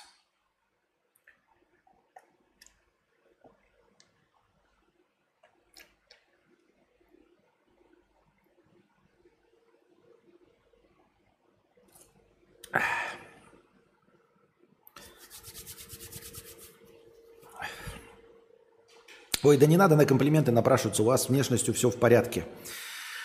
Вам моя женщина вы, выцарапает глаза. Эм, так вот, эм, к чему я это прочитал? Не знаю. Так, Костя, а качалка это тоже не для себя? Э, тоже для себя? Ну, для себя и для других парней. а, ну, там уже написали об этом, да. Костя, Лада Гранта без цилиндра. Не понимаю, спасибо. А...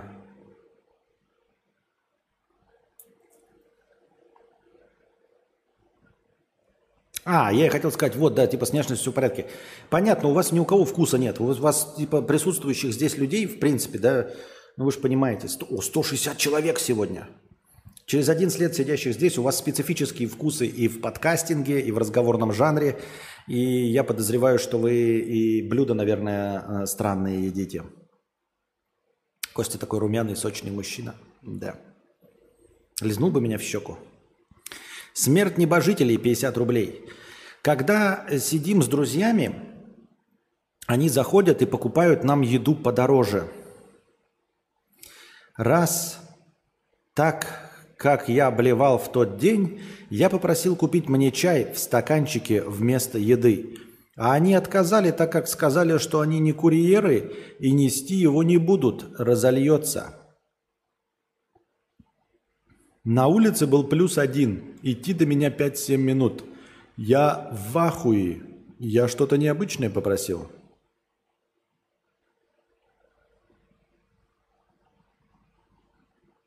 Да. Да. Да. ты попросил что-то необычное, потому что они покупали тебе еду от всего сердца э, подороже, э, потому что им это удобно было донести. А твоя просьба – это просьба конкретная, и они не курьеры, потому что жидкость им было неудобно нести. Дело не в 5-7 минутах и в чем-то другом, но жидкость они нести не хотят. Если я правильно понял, друзья приходят тебе в гости и покупают еду подороже. Но ты блевал и не хотел еду, попросил чай. Они сказали, я тебе курьер, что ли? Да, потому что еду они покупали от доброты душевной, чисто вот потому что хотели э, купить еду и вместе с собой покормить и тебя. А твоя просьба, э, понимаешь, э, вот я как человек, который тоже готов потратить деньги, но лишь бы не делать то, что мне неудобно. И я это легко понимаю. Когда ты готов вот реально там 100, 200, 300 рублей переплатить, лишь бы не делать то, что тебе неудобно. В том числе, чтобы самому не нести чай, например. То есть зайти, купить тебе да, по дороге там сишки, это будьте здрасте. Я могу даже тебя не спрашивать, если я знаю, что ты куришь, купить тебе сишки, потому что мне не впадло. А вот нести тебе, блядь, чай, идешь ты нахуй. Ну, честно говоря, это уже наглость. Поэтому, да, ты что-то необычное попросил. Ты попросил необычную услугу, которую нужно вот прям делать. Потому что сама по себе еда, они ее хотели себе и так купить. Они хотели поесть. Ее нести легко и просто. Она по дороге. Все с этим хорошо. А тут ты реально напрягаешь напрягаешь. И поэтому они сказали, они тебе не курьеры. Это, знаешь, еще вот тоже немножко не такая ситуация, но похоже бывает, знаешь, когда там типа эм, человек такой говорит, а можно там типа условно приехал к тебе на, на ну там в ремонт в ремонтную мастерскую, у тебя значит там это, например э, колесо надуть стоит 50 рублей. Ну, услуга такая, 50 рублей. И вот, значит, приезжает тебе человек, там что-то делает, а потом такой говорит, ой, слушайте, а можно я бесплатно надую колеса? Ну вот что-то я у вас как бы потратился, э, у вас там 50 рублей, у меня 4 колеса, это 200 рублей, ну можно я надую бесплатно колеса? Ну можно бесплатно колеса надую? Ну, ты такой, ну ладно, он действительно заплатил там 2000, там 3000 что-то заплатил, просит бесплатно надуть колеса. Ну ладно, хорошо, чувак, окей, тебе бесплатно, надувай колеса. И он стоит такой, надуй. В смысле? Ну надуй, блядь, вот бери, ну типа как твой этот, этот э, насос, вот этот, э, как он называется, я забыл. Э, сейчас вы мне скажете, который в это, электрический насос, как он называется, компрессор. Ну надуй, и вот в этот момент, если бы у меня была мастерская, там, как я бы сказал, пошел ты нахуй. 200 рублей, блядь. 200 рублей. Идешь ты нахуй. 200 рублей. Когда просишь бесплатно, имеется в виду, что такой, ну можно мне бесплатно надуть? Ну бесплатно, ну бери шланг и надувай сам. И ты соглашаешься, потому что человек тебе говорит в формулировке, можно я бесплатно надую? Можно я бесплатно надую? Ты такой, ну хочет сам надуть, ну окей, бля, бери и сам надувай, да, ну типа, ну да, окей, у нас 50 рублей это стоит, если я надую. Ну сам хочешь, ну окей, сам бери, надувай. Ну надуй. Пошел ты нахуй! Вот теперь уж точно, блядь, 200 рублей. Иди нахуй. Это при том, что понимаете, что я не, никогда не работал в мастерской. Но мое негодование, негодование праведно, мне кажется –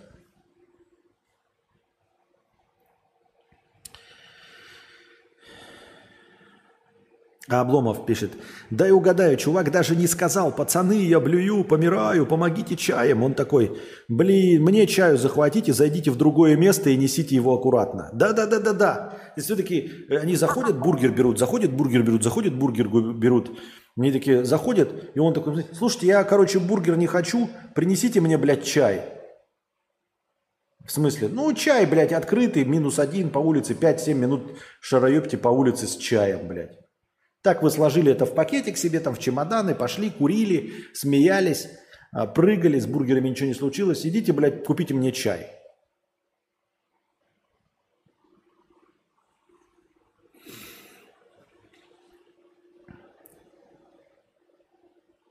Принесите и сами заварите мне. Костя, а когда ты лишился девственности? Я что-то в 23 года не успел. Поможешь мне в этом вопросе? Э, формулировка «поможешь мне в вопросе лишения девственности»? Надеюсь, что мне никогда не придется помогать кому-то в лишении девственности. Спасибо, но нет. Есть у меня такая ставка?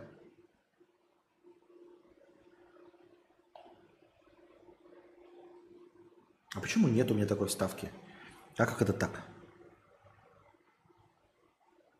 Спасибо, но нет. А я тоже не лишился еще девственности. Я же блогер.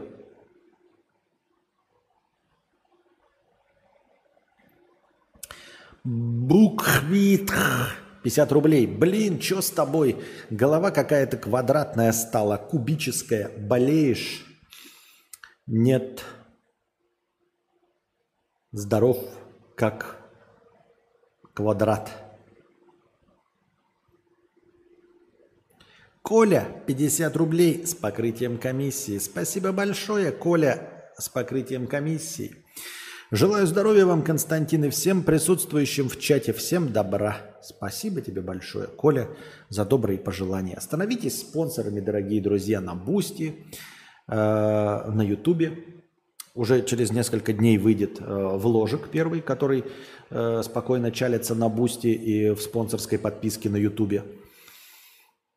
Вот, а вы можете поддерживать формат наших походов по ресторациям. Мы пытаемся стать конкурентами э, Друже и Костяну. И э, если вы будете нас спонсировать, будем ходить с Анастасией в разные места и есть разное хрючево. Вот, в места, в которые мы не ходили, потому что мы ходили всего в три места и продолжали в них есть. А вот что-то мы уже здесь полгода находимся.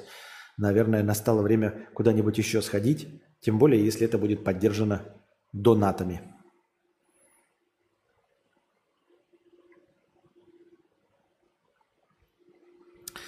Так, Лебедева вставь. Куда?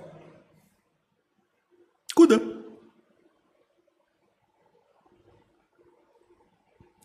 Пам-пам-парам. Пам-пам-парам. Так, идем дальше по вопросам. Костя, ты с чатом в честь годовщины твоего канала хотим устроить дальний заплыв на море. У тебя есть желание поддержать Настя в честь семилетия на 700 метров туда и обратно? Нет. А в честь семилетия какого канала? О чем ты? Просто можно посмотреть. У меня, по-моему, в марте 2011 выложен первый ролик. Ну, мы считаем, что начало канала это не тогда, он когда зарегистрирован там или комменты, а когда выложен первый ролик. Первый ролик на канале Архив Константина Кадавра выложен в 2011 году. Кстати, у меня есть ролик, вы не поверите, с э, кулинарным рецептом. Я недавно, короче, шарился и нашел ролик с кулинарным рецептом. Э, наверное, года 2009. Как вам такое, а? Снят в 2009. В этом ролике я пытаюсь приготовить говядину в пиве, и у меня ничего не получается.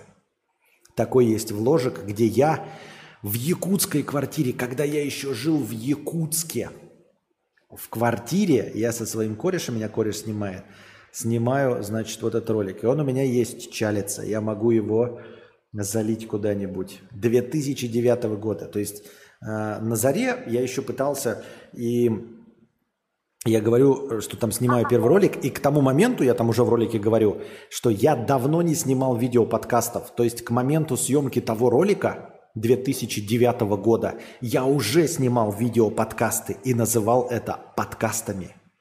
И я говорю, что-то я, ребята, давно не снимал видео подкастов. Такой есть контент.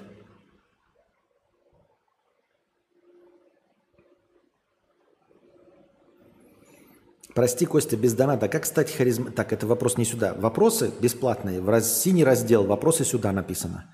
Аноним, 150 рублей с покрытием комиссии. Спасибо большое за покрытие комиссии. Привет. Вот вроде бы все хорошо и денег хватает, и комфорт себе обустроил, но все равно времени... Временами напоминают о себе проблемы с девушками. Как не думать об этом, когда в эту пору так много парочек? Да никак не думал, не надо заворачиваться. Да, и, кстати, возвращаясь к вот э, донаторше, которая там спрашивала, тоже не надо париться было. Возможно, суть в том, что вы парились и слишком много напрягались и бегали туды-сюды. 10 тысяч тенге пришло на Каспий. 10 тысяч тенге. Сейчас я возьму калькулятор. 10 тысяч тенге. 1643. Воу. Нихуя себе фокус потерялся. Прикольно, да? Че, он найдется, нет? On. Я там поставил просто чувствительность ебаненькую специально, еле-еле. И я, видимо, вышел из кадра, и камера такая, ну все нахуй. Вы, если не думаете, нет, мы все еще, блядь, в эфире. Вот видите, я просто не в фокусе. Плющит. Так, ждем. Ну. Давай.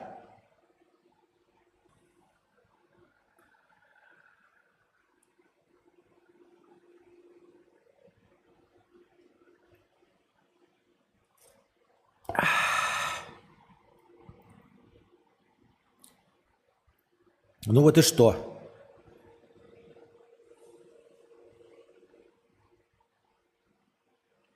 Come on.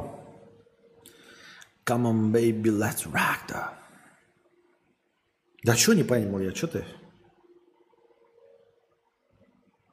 Ну-ка, на руку сфокусируйся. Да вот почему? Вот он же, типа у него же есть какая-то штука. Come on. Он же видит же. Почему не хочет? Переключи на мануал и назад в, в АФ. Нихуя себе.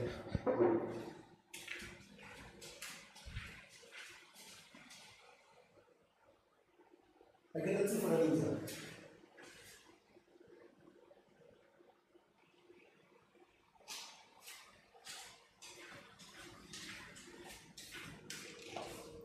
Олег, это цифра.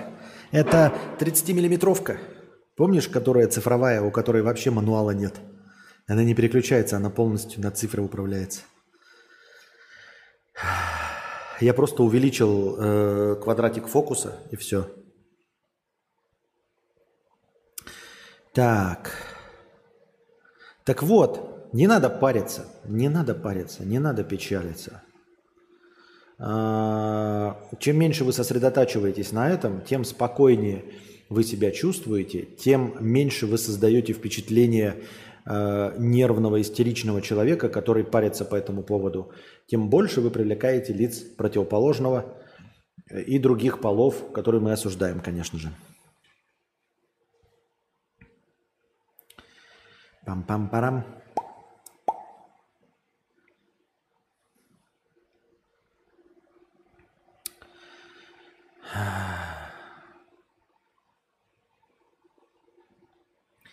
Слышал что-нибудь про Эндрю Тейта? Как относишься? Ничего не слышал, понятия не имею, кто это такой.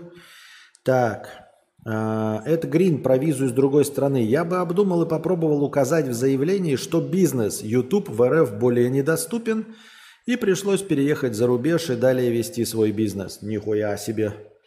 Нихуя себе. Вот таким вот образом указывать, да? Осталось только найти деньги на жизнь в Евросоюзе. А вот с этим как раз таки проблемы. Костя, а вы закрываете дверь на ключ в дневное время? Да.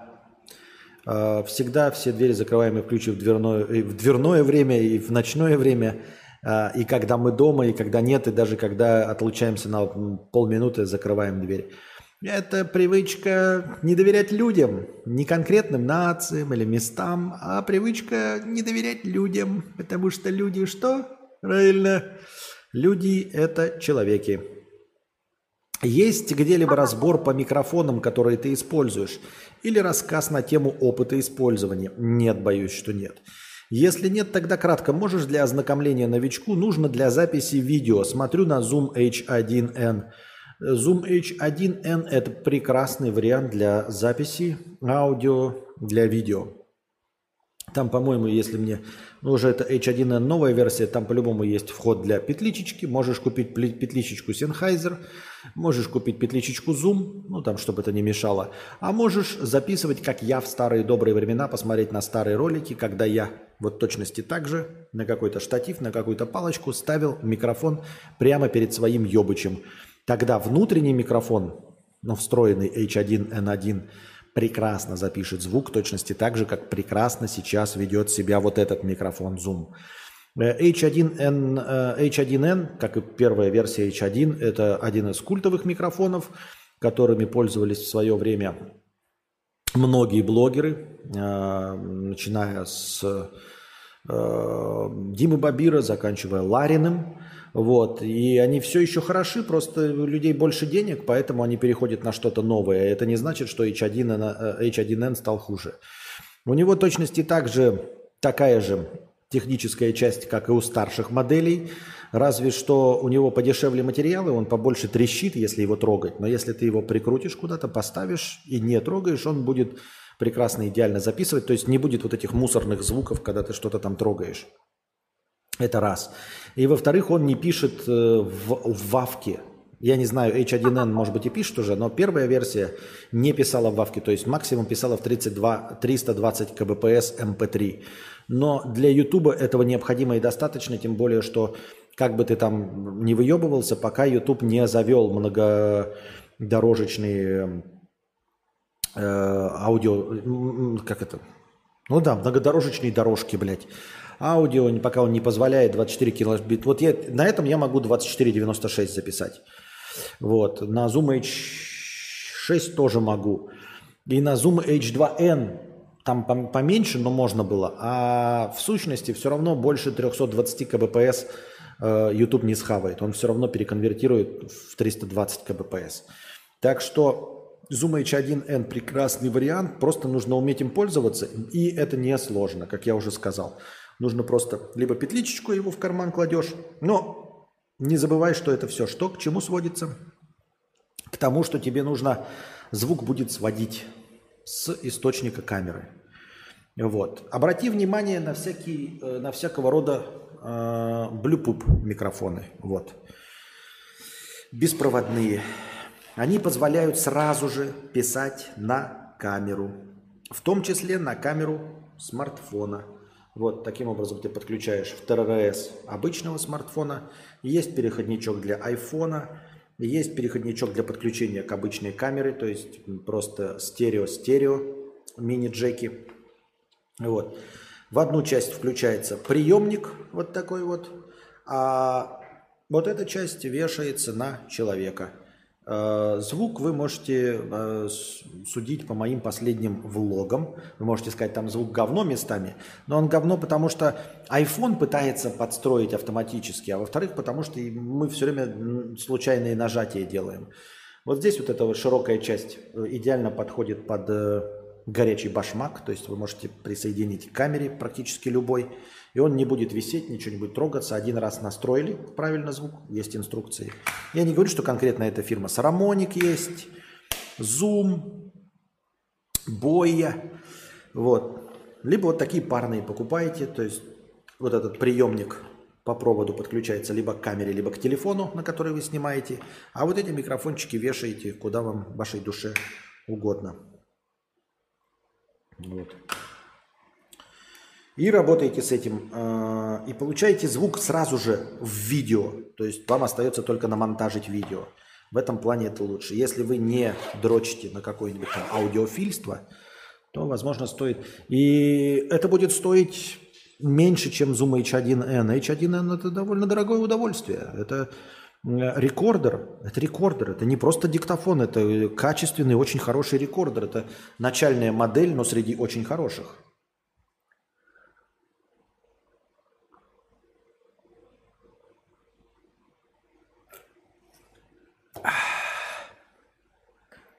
Оу. Фу. 1800 рублей от дочери олигарха из среднего класса. Спасибо, я думаю, откуда у нас еще хорошее настроение налетело. Спасибо огромное. С покрытием комиссии. Но до, донат еще дойдем до него.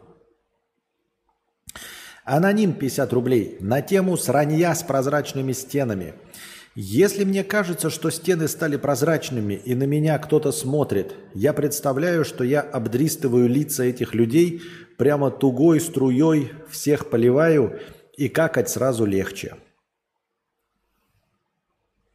Кто ты? Ты петух. Вот перестаньте быть петухами. Это мое, так сказать, э, мое, мое послание такое, месседж, месседж. И глядишь, в России дела наладятся. Так, давайте устроим небольшую писинг-паузу. О, у нас артист, обратите внимание, а я не знаю, вы не видите, да?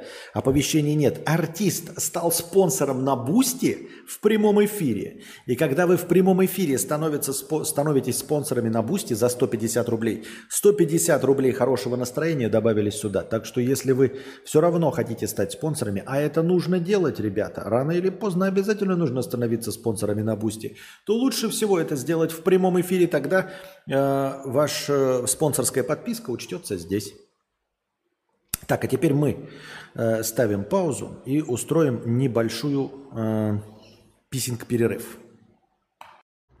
Я пошла на пятиминутный антрахт. У меня антрахт. Девочки.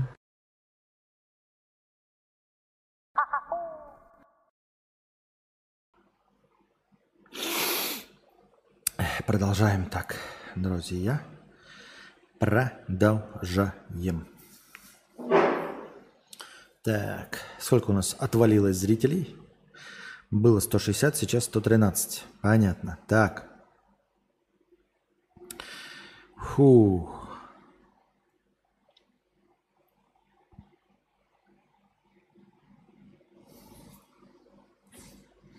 Дочь олигарха из среднего класса. 1800 рублей с покрытием комиссии. Спасибо большое за покрытие комиссии.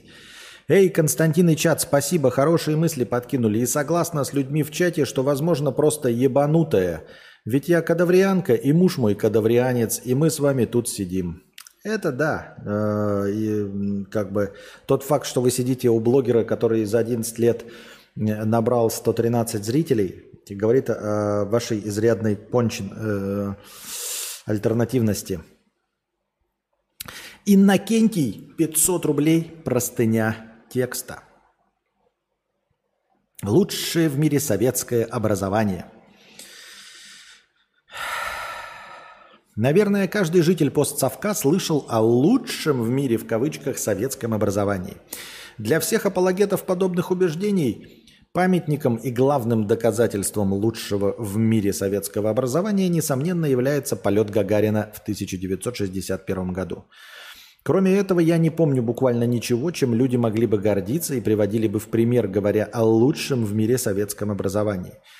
Э, Разве что ядерные бомбы, но о них вспоминают только когда нужно рассказать про то, каким крутым был Сталин.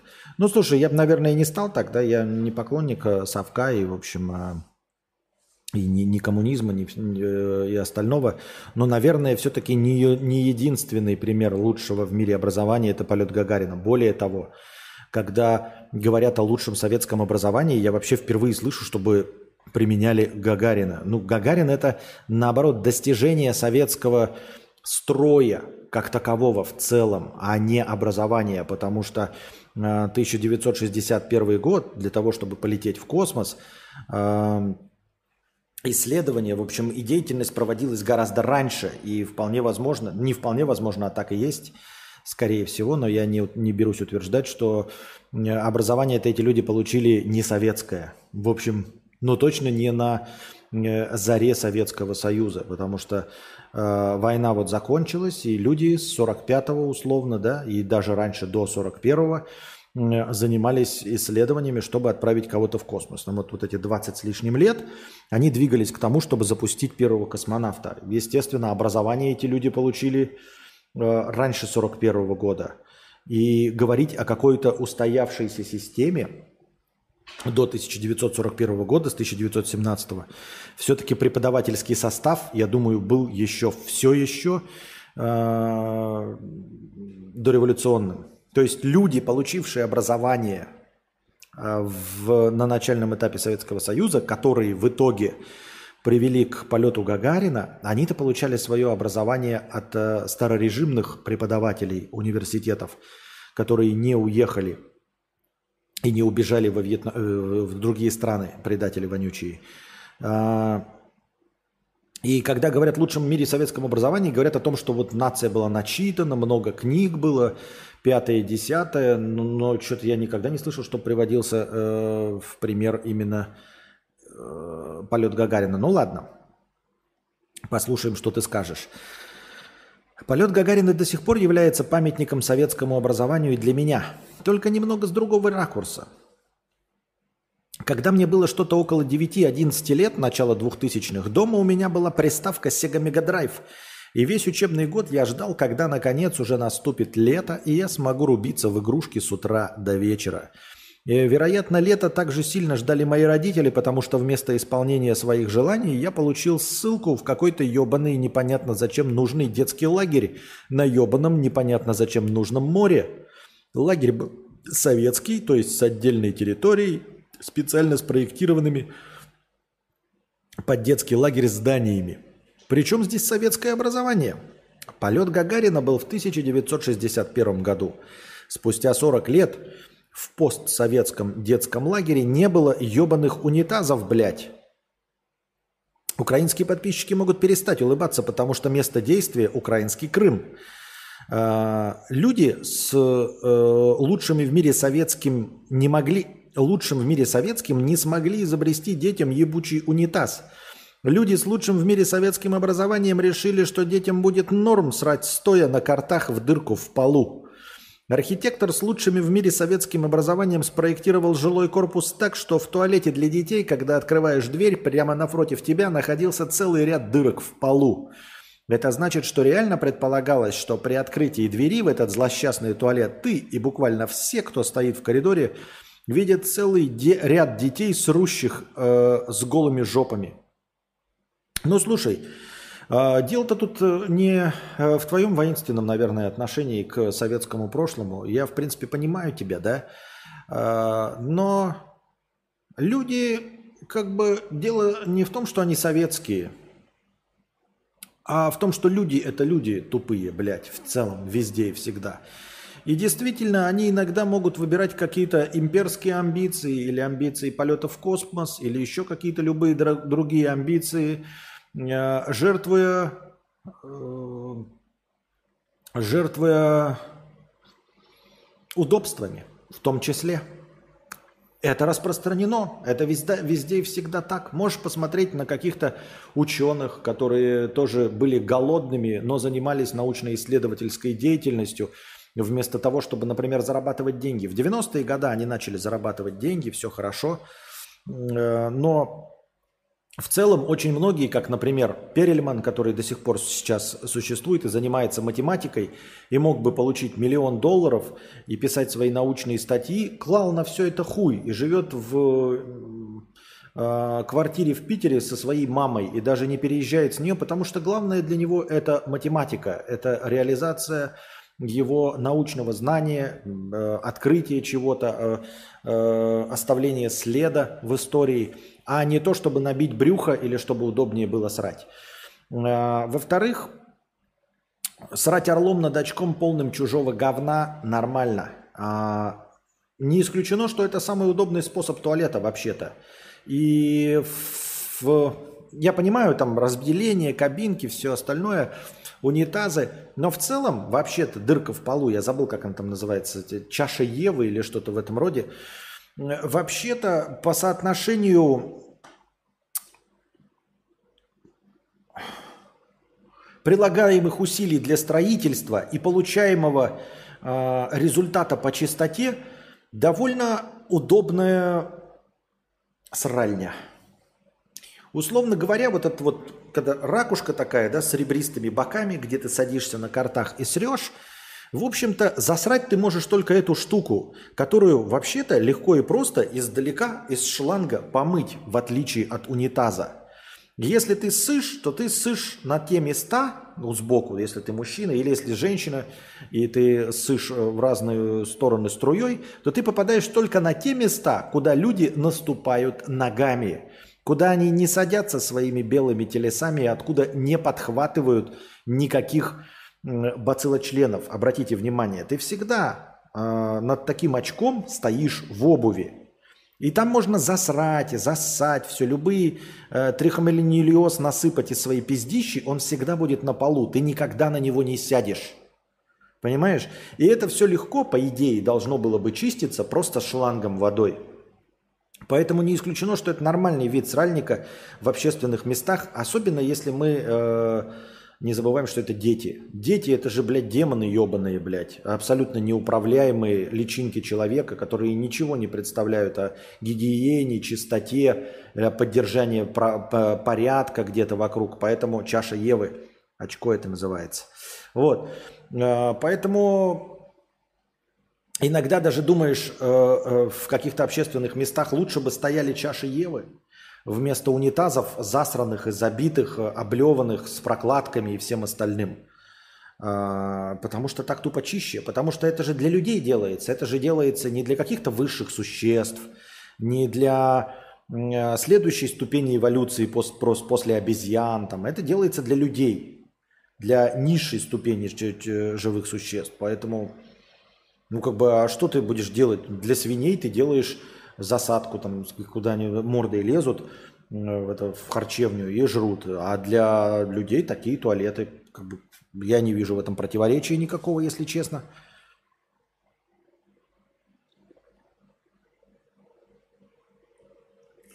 Наверное, подразумевались кабинку между очками. Кабинки между очками, да, для сохранения какого-то, э, как, как это, как я слово забыл, не, не, то чтобы интимности пространства, для сохранения какого-то личного пространства, конечно, хотелось бы отдельные кабинки. Но в отдельных кабинках все равно, наверное, должны были быть чаши Ева.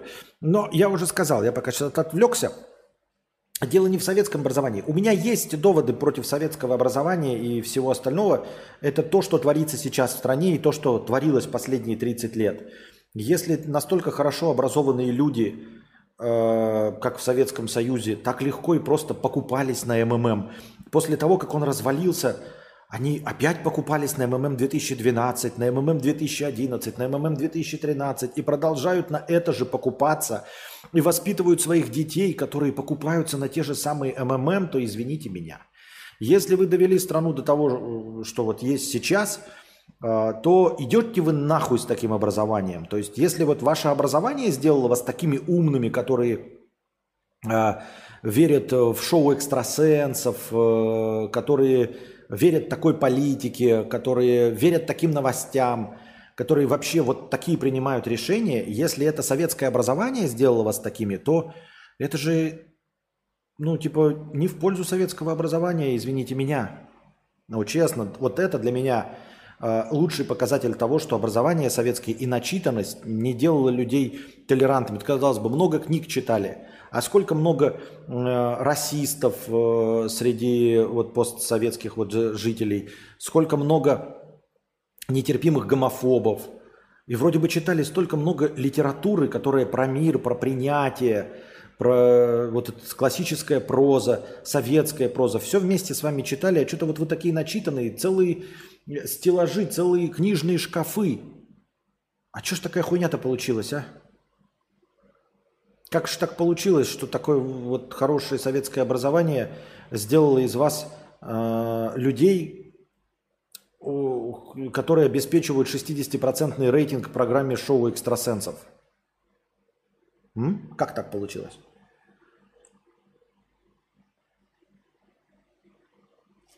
Лично я вот очки и вот это вот все, да, так не воспринимаю, потому что говорю, ну, во-первых, я не очень-то верю в человечество, но в целом вообще остановись, остановись, остановись, проиграл. Проиграл.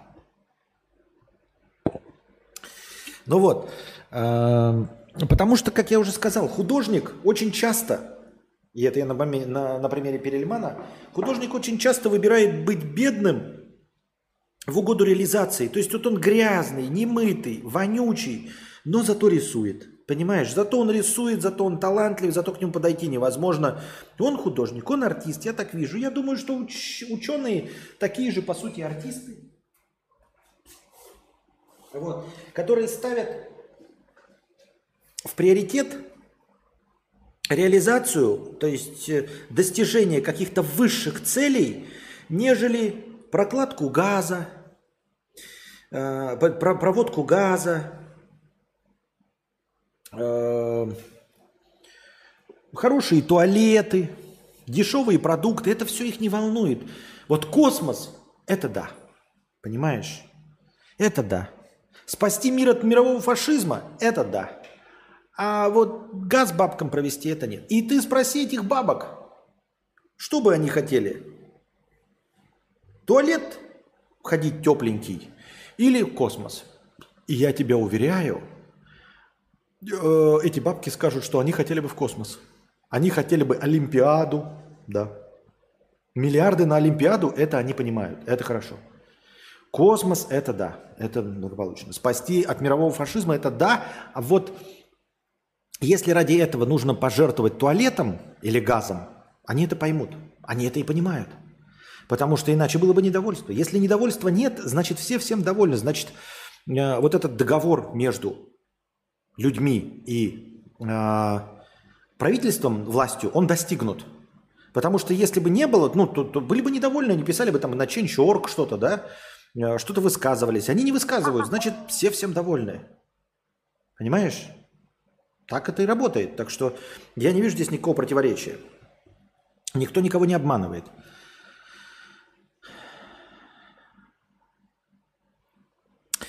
Я просто хочу в глаза посмотреть человеку, который это придумал. Конечно же, в этом лагере я старался срать как можно реже. Приходилось ждать часа ночи, чтобы не натолкнуться больше ни на кого. Ведь, наверное, к удивлению советских архитекторов с лучшим в мире советским образованием, я не хотел, чтобы в самый нужный момент дверь открылась и кто-то увидел, как я сру. Они запустили человека в ебаный космос. Они направили всю мощь государства в то, чтобы сделать это, при том, что у детей не было просто ебучих унитазов, блядь. И не появилось вплоть до распада СССР. Уже в постсовке на протяжении всех десяти лет в школе трех разных, три разных физрука с лучшим в мире советским образованием не могли объяснить, как правильно бегать. Каждый из них буквально на каждой ебучей пробежке кричал «Приземляться надо на носки, блядь!» Приземляться не надо на носки, блядь. Все эти 10 лет я честно каждый раз вытягивал носок и пытался приземляться. А, приземляться надо на носки, блядь.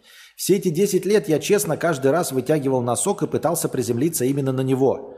Только спустя 13 лет, когда мне уже было за тридцатник, я сам случайно пришел к тому, что намного проще не только бегать, но и ходить, когда ты не приземляешься на носок, а когда вместо кидания стопы вперед, ты подаешься вперед одновременно с этим поднимаешь колено вверх.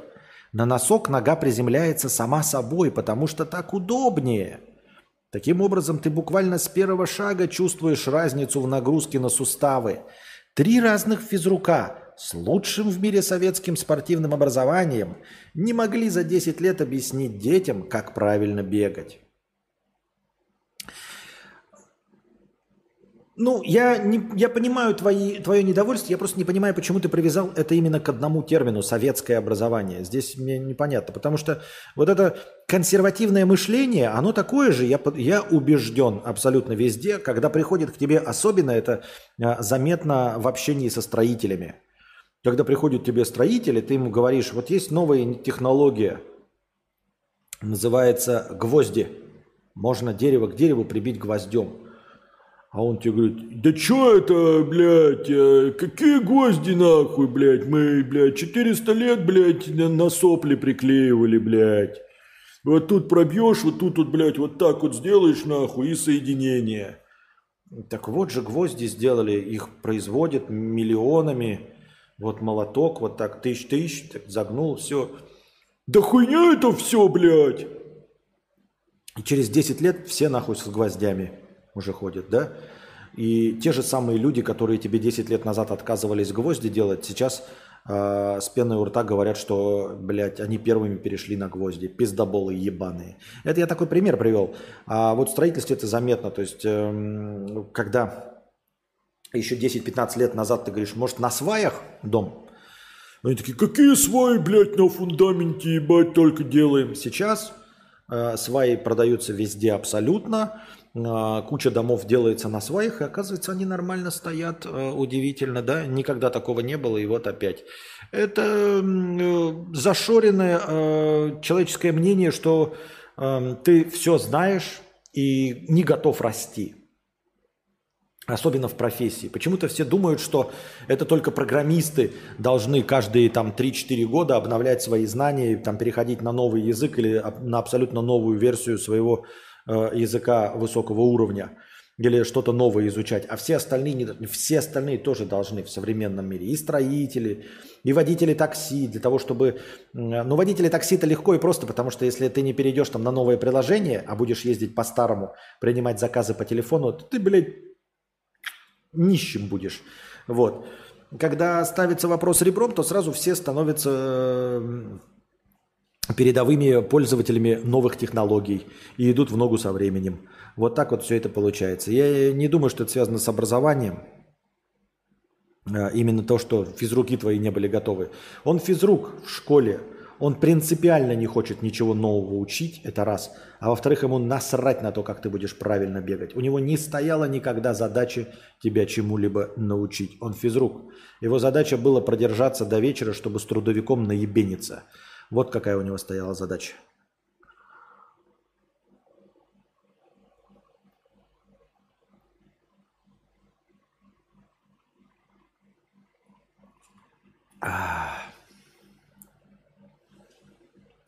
Пиво теплое, пены много. Нет, это никак не зависит.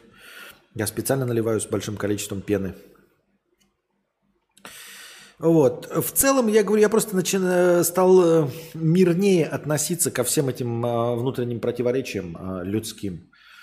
Все легко и просто объясняется одним простым фактом. фактом. Люди тупые обезьяны. Я увидел в ТикТоке, где ученый сказал там типа, «Э, почему вы решили, что люди произошли от обезьян? Мы не произошли от обезьян. Мы есть обезьяны. Мы просто вид обезьян. Мы не следующая ступень эволюции. Мы просто вид обезьян. Ну, есть горилла, есть орангутан. Они говорят, горилла большая, шимпанзе с маленькими ручками. Вот. Орангутан оранжевый. Э, Homo sapiens лысый. Все. Больше никаких отличий между этими видами обезьян нет. Ну, там, естественно, ДНК, но типа просто мы вид обезьяны. Поэтому эм, меня не, не удивляет противоречие. Меня удивляет, как мы придумали какую-то вот эту вот систему под названием логика, там, да, причинно-следственные связи, которых на самом деле нет, и не умеем ими пользоваться, даже если бы они были. Зашла на фразе «люди тупые обезьяны». Вот и все. Поэтому в этом плане меня не удивляет, что люди выбирают, э, вот, казалось бы, давным-давно придумал Адам Смит там эту э, пирамиду потребностей. Сначала там еда, теплый толчок, там крыша, а потом творчество и самореализация. Оказывается, что люди выбирают реализацию раньше, чем закрывают свои э, более низшие потребности. Так везде делают. Логично? Абсолютно нет. Тупая хуйня. Просто полная. Почему это так делается? Потому что люди. Обезьяны, наверное, да. Обезьян, наверное, сначала бы накушалась, потом нашла бы теплое место, и уже потом, после этого, начала вычесывать э, в шей из рядом сидящей обезьяны. Но это обезьяна, это ж тупая э, животина, пр- подчиняется логике вещей. То есть сначала набить брюхо, найти теплое место, э, обеспечить безопасность, то есть чтобы никакой хищник не напал, а потом уже от нечего делать в качестве развлечения вычесывать в шей. Да только тупые обезьяны могут логично там, выстраивать э, приоритеты, расставлять. Люди-то куда там? Что же люди, ебать. Поэтому не вижу никаких проблем.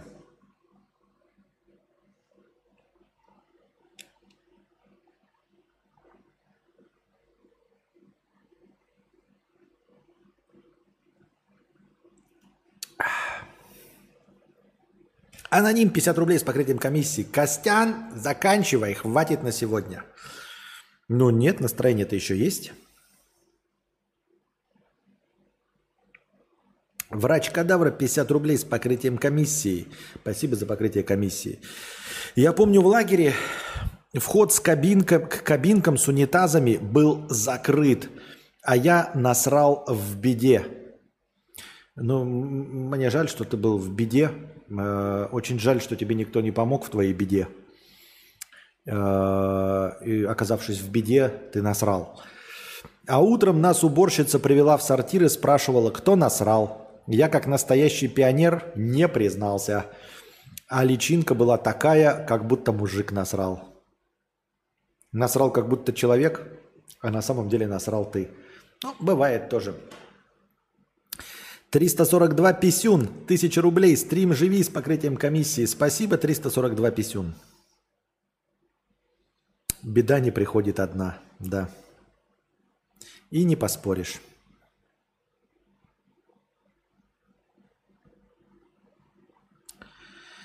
Так.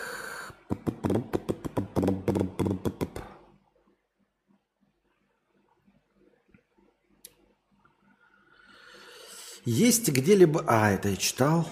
А сколько стоит пародия на Оуэна Уилсона?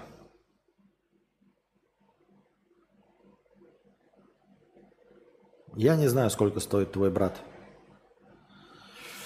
Э, Хованский разрулит. Константин, есть знакомая, умеет рисовать? Вы про комиксы говорили. Да мне не нужна знакомая, которая умеет рисовать. Ей же платить деньги надо. А и простому человеку, он, он же должен быть заинтересован, но она не захочет рисовать. Ну, то есть, я захочу рисовать, он скажет, что я хочу анимешных девочек рисовать. Я, блядь, пиздец, сексист. Захочет мужественных э, Халка рисовать, а я хочу про черепашек-ниндзя. А чтобы она рисовала про черепашек-ниндзя, надо платить деньги, а денег у меня нет. Поэтому мне не нужны художники. Художников-то хоть жопой жуй. Но с ними же нужно искать общий язык. Костянов, какие игры играешь? Сейчас я играю в пинбол, блядь, и в тетрис. Ебать, как меня бесит, блядь, онлайн тетрис 99 вот этот на свече. А, он пиздец непредсказуемый нахуй. А в простой тетрис скучновато играть самому по себе. Но прокачиваешься, я не знаю, до какого момента прокачиваешься, но я прям, знаете, поиграешь там пару часиков, пару дней, и уже такой, блядь, заметно лучше, заметно дольше держишься. Но он такой короткий, такой, такие, я, мне не хватает на игры, чтобы надрачивать какое-то мастерство в одной игре долго. Как стать харизматичным и находить язык с любым контингентом? А, узнай ответ на этот вопрос, Редап, и расскажи нам, потому что мы не знаем. Как думаешь, правы ли психологи, что все комплексы из детства? Нет. Писал про работу с текстом э, с АИ. Э, вычленить буллет-поинты, перевести текст, сократить или удлинить, сменить тон и много чего еще – Тебе поможет Notion AI. Бесплатно 20 запросов, платно 8 долларов в месяц сам юзаю. Да мне это не надо. Мне это не надо. Более того, я, честно говоря, раз, э, разочарован в чат GPT, потому что я, блин, не знаю, что с ним делать. Я вот в душе не ебу. Он не дает мне правильных ответов на вопросы.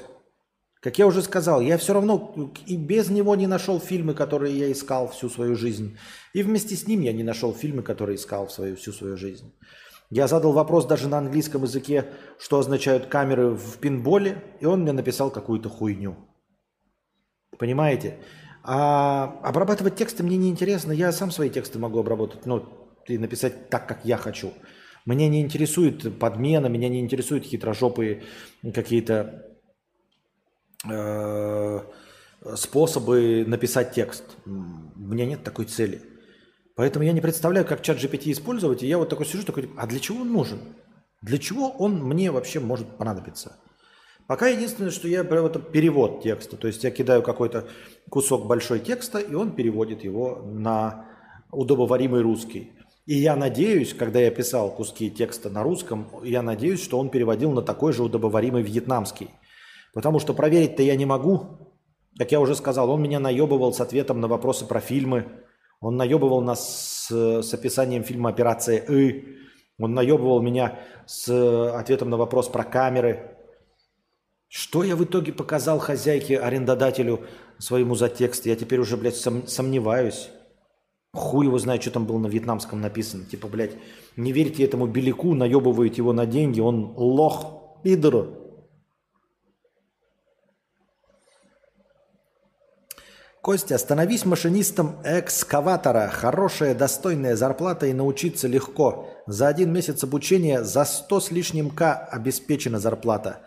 И там не нужна физическая сила, а ум и ум особо не нужен. Машинист экскаватора. И где на него научиться, во-первых, а во-вторых, я бы хотел не в России работать машинистом экскаватора, а за рубежом. Вот это было бы прикольно. Вот это бы я согласился поехать в какую-нибудь условную Австрию или Германию, если была возможность, выучиться на машиниста экскаватора и на Германии там брум брум брум брум брум экскаваторщиком. Заебись. Там, наверное, и зарплата не 100 тысяч рублей была бы.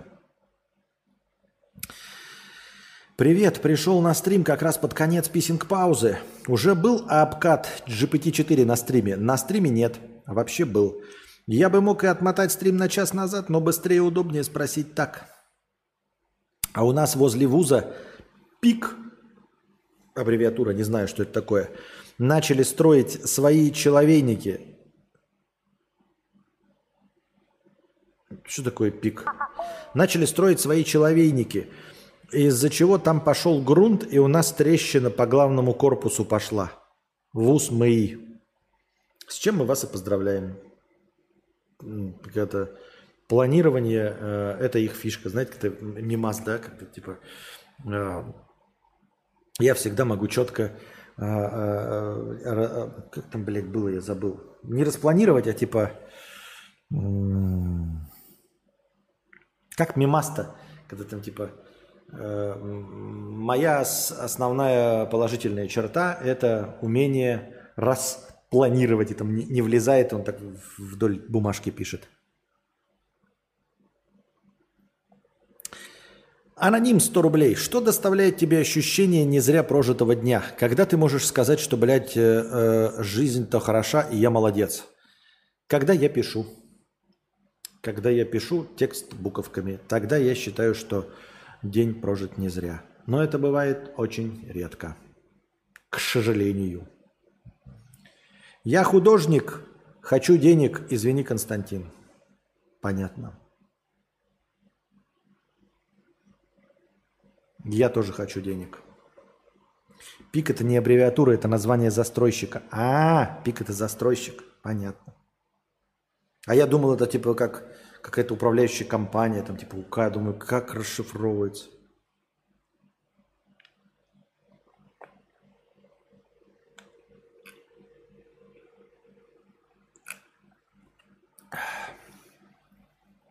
Чтобы быть кассиром в Эстонии, вам желательно иметь среднее образование, знание трех языков и опыт работы 25 лет. Но эти же требования и к уборщицам, э, требования на любую работу. Это в России точности так же. Тоже пытаешься устроиться, блядь, охранником в Диксе тебе рассказывают. Ну, вы знаете, нам нужно, чтобы у вас было высшее образование, блядь, специализированное, блядь. Такой, блядь, какое специализированное? Что, есть, блядь, такая профессия, охранник в Дикси? Что ты несешь, мать твою, блядь? Говно. Ну, не знаю, я HR. Меня наняли. Вы устраиваетесь кем у нас? Кем вы у нас устраиваетесь? Я хочу устроиться охранником в ваш магазин Дикси. Хорошо. Так вот ваше резюме. Но это все хорошо, вы написали. Расскажите мне о себе. Да в смысле рассказать? Я в резюме написал. Нет, расскажите своими словами. Вы резюме читали? Конечно, читала. Ну и что там написано? Говорит, я прошу вас рассказать, что вы из себя представляете. Я могу сидеть на стуле в форме вот, и создавать вид, что я слежу за всеми.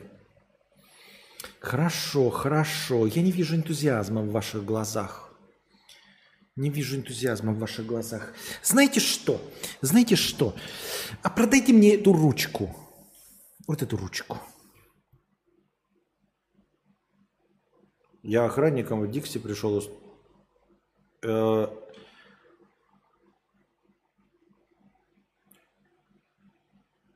Купи ручку, сука. Не очень. Вам нужно бы пройти какие-нибудь курсы по повышению квалификации. А кем вы видите себя в нашей компании через пять лет?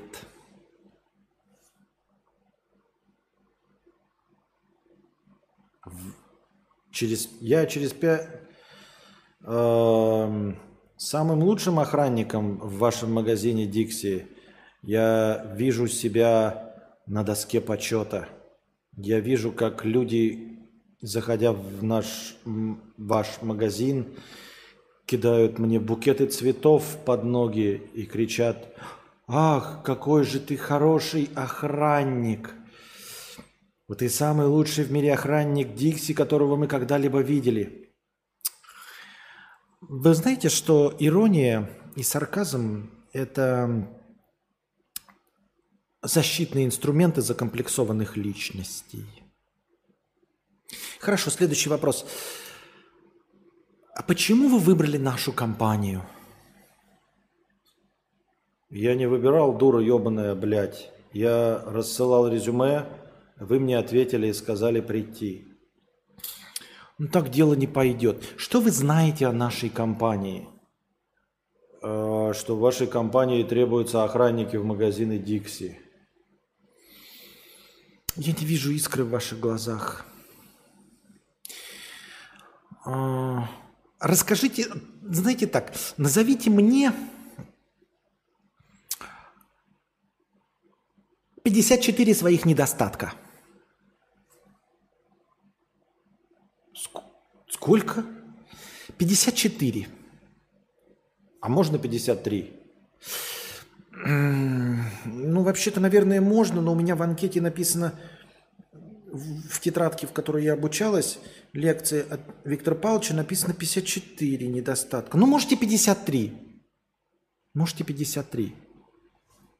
Да я и существительных-то столько не знаю. Хорошо. Тогда 93 своих достоинства. 9? Нет, 93. 9? Нет, 93 своих достоинства. Из-за кото- Почему мы должны принять решение взять именно вас на работу? Скажите, вы знаете удмуртский? Нет. А татарстанский? Нет. Плохо, плохо. Удмуртский не знаете. Татарстанский не знаете. Даже не знаю, что вам предложить.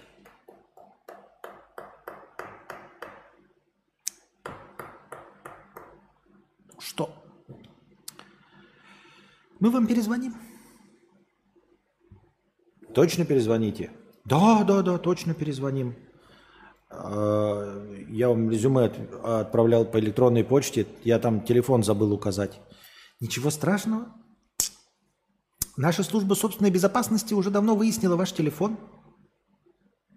Мертвинов Виктор Павлович, проживающий по адресу улица Краснопресненская, 23, дробь 13, корпус 4, дом 2, вместе с мамой э, Капиталиной Павловной Удмуртской. Мы вам перезвоним. Спасибо. Закройте дверь с той стороны. И позовите следующего.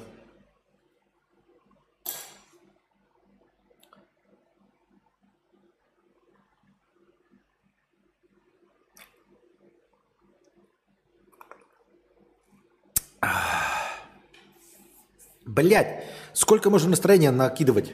Я уже устал.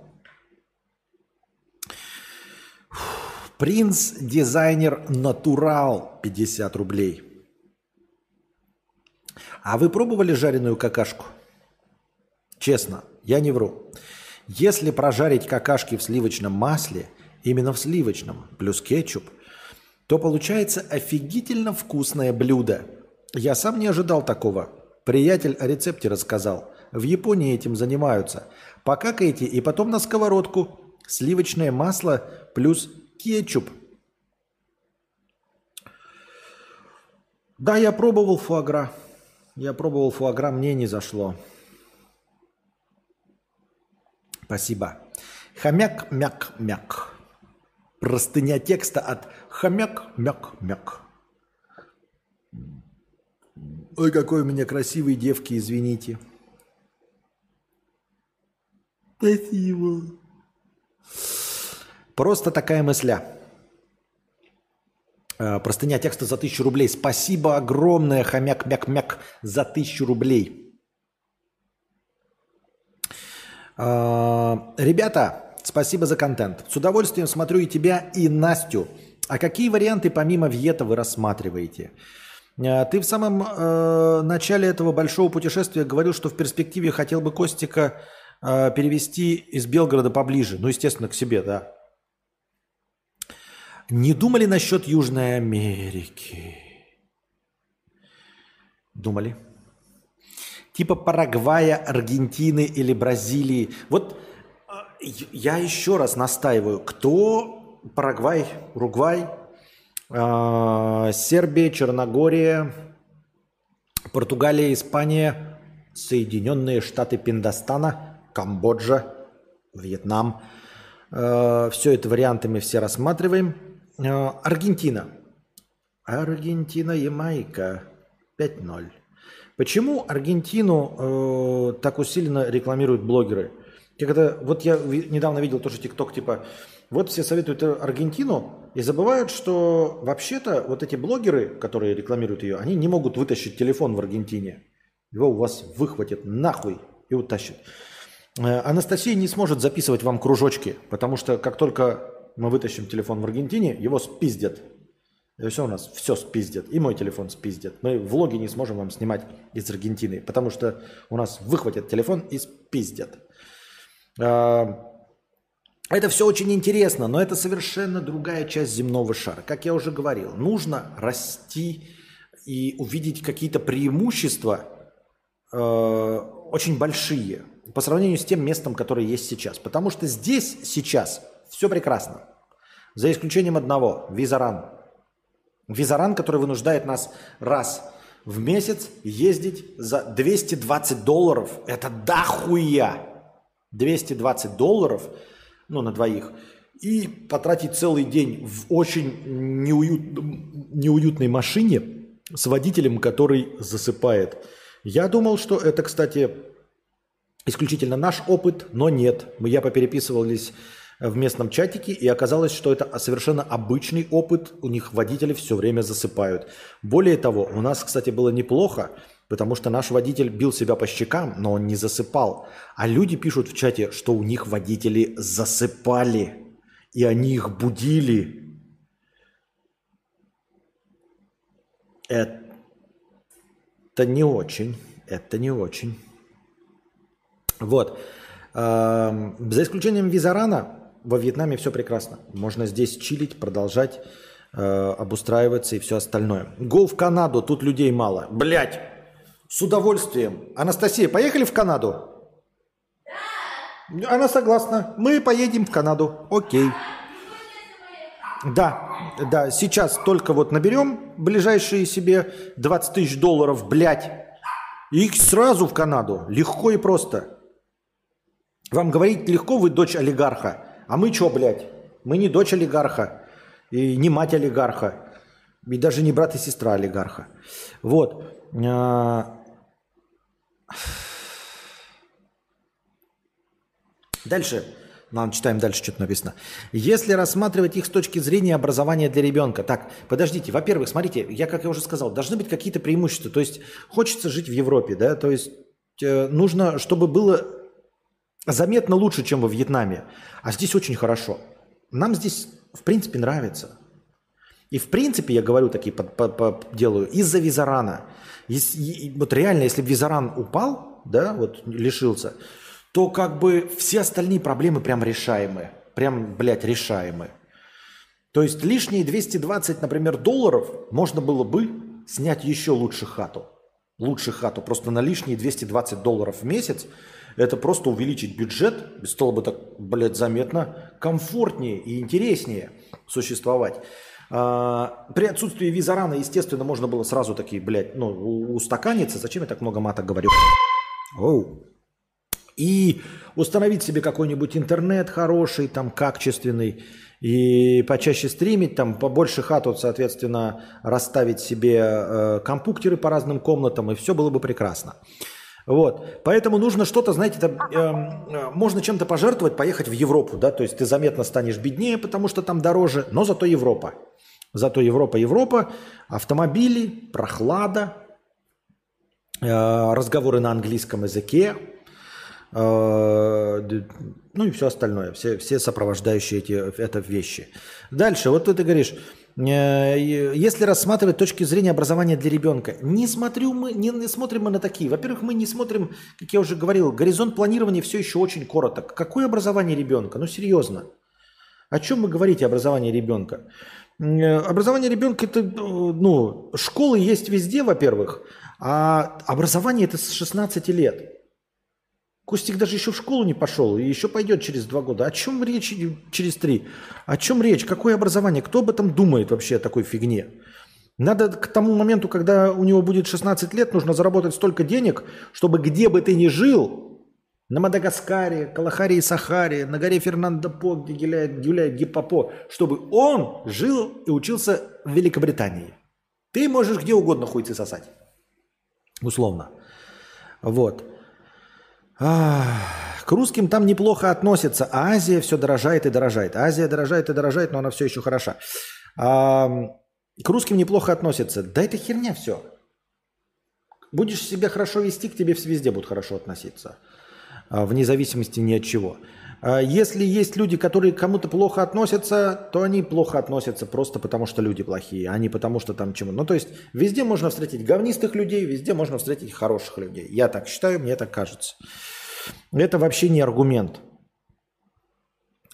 А, Я, конечно, такой себе диванный рассуждатель. У меня есть пара знакомых, которые в Аргентине и Бразилии живут с семьями.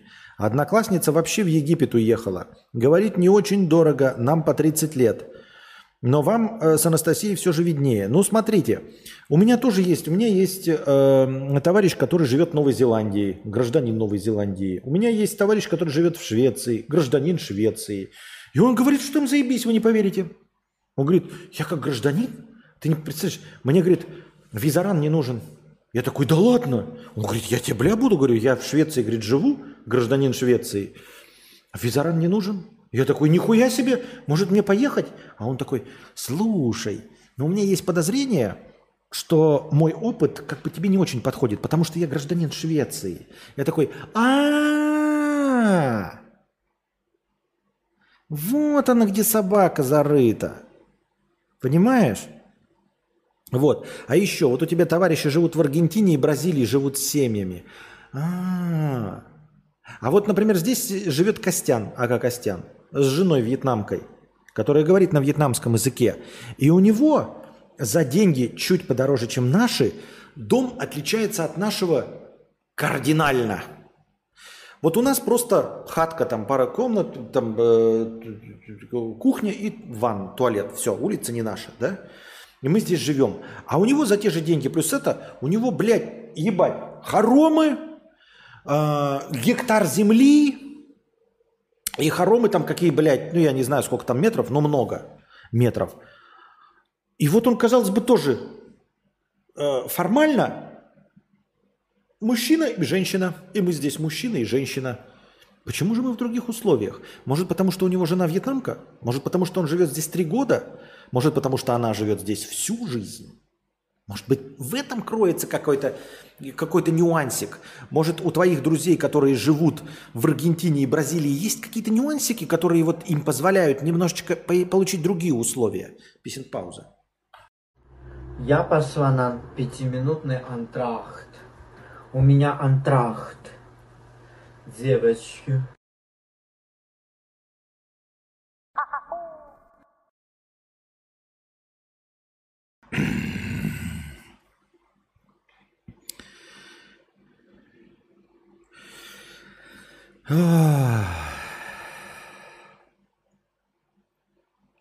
Как всегда, все упирается, продолжаем простыню текста про переезды и прочее. А, Как всегда, все упирается в финансы, естественно. Смотрю Костю Ака Костяна, и в интервью с Димой Бабира мне очень резануло слух, что есть деление на местные и смешанные детские сады, и предпочтение отдается именно смешанным. То есть в местных дошкольное образование так себе, а что со школьным вообще непонятно. Мы, естественно, не берем частные школы и сады за много миллионов, наверняка там это есть и в достатке. Со своей колокольни, если бы я жил где-то в экзотических странах, мне бы, конечно, хотелось дать своему ребенку европейское, условно универсальное образование, хотя бы на школьном уровне, потому что сильное погружение в чужую культуру как-то пугает, возможно, просто из-за разницы менталитетов, но все же. Э, Я не понимаю, э, ну, то есть, я вообще эти варианты не рассматриваю. То есть, ну, типа, э, критерий образования для ребенка, я, я его ни- никогда не читал, не смотрел, не, не рассматривал. Это какое-то странное. Ребенку там хорошо, где родители, все. Тоже издалека думаю о переезде, не женат. Есть возможность удаленного заработка, но на меня наваливаются все эти мысли, что на перспективную нужно думать не только о комфортном пляже для серфинга под боком. Мне-то одному и в палатке с мангалом норм было бы на берегу океана в плюс 30. Но и об инфраструктуре, людях, которые будут тебя окружать, и не только тебя, если думать о семье, а на космополитичных Гавайях и Сейшелах дорого, очень. Слушай, это странно. Во-первых, если ты сейчас не женат, то э, ты женой обзаведешься, если ты куда-то переедешь, на месте обитания. И, скорее всего, она будет местная по опыту хотя бы Костяна, ага, Костяна, да? И, естественно, жизнь э, будет иметь совсем другой окрас с местной женой. Э, вот. Если ты думаешь реально настолько вперед об инфраструктуре и о том, как будет твоей будущей семье, которой у тебя сейчас нет при переезде в другую страну, то я думаю, что тебе не надо задумываться о другой стране. Ну, типа, э, в твоей жизни все хорошо. Если у тебя горизонт планирования настолько широк, что ты думаешь о чем-то, что будет через 10 лет, значит, ты довольно хорошо живешь. И значит, у тебя все хорошо. Тебе не надо ехать в другую страну. Я вот к чему. Понимаешь, если ты можешь позволить себе думать о том, что будет через 10 лет, если ты уверен, что ты через 10 лет будешь существовать вообще, а не сгоришь в пепле ядерного огня, то куда ты собрался ехать вообще? Что тебя не устраивает? Если у тебя, в принципе, все настолько хорошо и спокойно, что ты можешь себе позволить думать о том, что будет через 10 лет. Что тебя тогда беспокоит в твоей стране? Что тебя беспокоит в том месте, где ты находишься сейчас? Что тебя вообще смущает? Что может смущать человека, который смотрит на 10 лет вперед? Меня смущает, потому что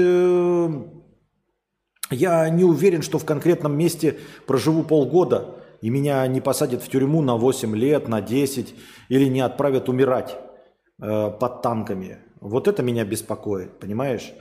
Э, И, и беспокоит вообще в целом, я не думаю о том, что будет через год-два, потому что мы все помрем в пепле ядерного огня. А у тебя такой сидит, такой, блядь, что я буду делать в этой стране через 10 лет? Слушай, если у тебя такой горизонт планирования, да ничего не делай. Ну, в смысле, там, где ты находишься, тебе вполне комфортно. Ты живешь в зоне комфорта. Я так думаю. Еще одна мысль, э, но все в ту же степень. Онлайн подрабатываю преподом по инглишу, не основной заработок. Уже третий год занимаюсь пацаненком, сейчас ему 10. Так вот, пару лет назад его семья переехала в Италию из Москвы. До этого мы очно занимались, и он учится там в международной школе, где обучение только на инглише. Я с ним тоже по-русски практически не говорю. В итоге получается, что родной язык у него остается только внутри семьи. Он общается на нем только с родителями и бабушками, дедушками, которые в России остались. Родители говорят, что даже сейчас он уже неосознанно в разговоре переключается с одного языка на другой, а в школе у него еще и итальянский. Из-за чего возникают небольшие проблемы в коммуникации, так как мама с папой по-английски гораздо хуже изъясняются. И русский у него стал гораздо хуже после переезда. Акцента нет пока, но с падежами в устной речи косяки случаются часто. Или перевод какого-нибудь слова по-русски не может вспомнить просто типа грузовик. Костя, а как ты бы ты себя чувствовал в такой ситуации, если бы ты в какой-то момент осознал, что разговариваешь со своим ребенком на разных языках буквально?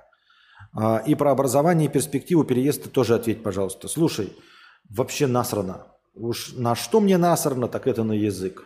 Язык – это инструмент общения. Я бы с удовольствием говорил на любом местном языке, где я нахожусь, и если бы там инопланетяне сказали, вот ты приезжаешь куда-то, говоришь только на этом языке, а другие языки забываешь. Легко и просто. Вообще похую абсолютно. Не знаю, кто там дрочит на звуки, издаваемые людьми на определенной территории, но мне кажется, нужно быть достаточно больным и закомплексованным, чтобы дрочить на звуки, которые издаются людьми э, на определенной географической территории. Я так себе это представляю. Это просто инструмент общения. И все. Если этот какой-то из инструментов общения больше не нужен, он забывается. Это нормально. Если мой ребенок будет жить в Лондоне и скажет, блядь, мне больше русский язык не нужен, легко и просто, мне все равно. Тебе на каком удобно чем общаться в Лондоне? На английском? Окей, со мной можешь общаться, если я могу? Да, все. Никаких проблем нет, забывай. Нахуй. Ну, не нужен, не нужен, окей. Не нужен, забывай. Я просто не представляю, как вот это насколько вообще люди, ну, в принципе, да, о чем мы говорим, насколько люди закомплексованы, что такие типа, ой, чистота языка. Что такое язык? Язык это просто средство передачи информации произнесением звуков и больше ничего. Что у вас, блядь, в башке вообще вашей происходит, если вы дрочите на э, произносимые звуки. То есть можно другими звуками, да. Если у вас какие-то комплексы по поводу забывания, но я ваши комплексы не поддерживаю. Как я уже сказал, мне все равно. У меня проблема с тем, что я не могу выучить другие языки. Вот, и у меня плохо получается, меня никто не слушает, не понимает. А на слух я вьетнамский вообще не могу, пока вот прям не воспринимаю. То есть я бы начал его изучение, но я его вообще совершенно на слух не воспринимаю. Вот этот тональный язык, где отличается звуками, а не, ну, типа, согласными. Вот это для меня сложно. Не вижу никакой проблемы в этом ребенке. Он не пользуется русским языком, потому что он ему не нужен. Все. Я разучиваюсь играть в баскетбол, если я не играю в баскетбол. Все. Так я это воспринимаю. Я разучиваюсь сваривать, если я регулярно не свариваю ничего при помощи сварочного аппарата. Так я это вижу. У меня с этим проблем никаких нет. А, И никогда не будет. Так.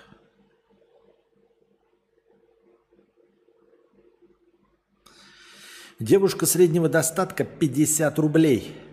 Вчера случилось ужасное. Возвращалась от подруги на метро, приспичила мне в туалет, скорее всего из-за чая, да еще и так сильно, что вообще стало не втерпешь.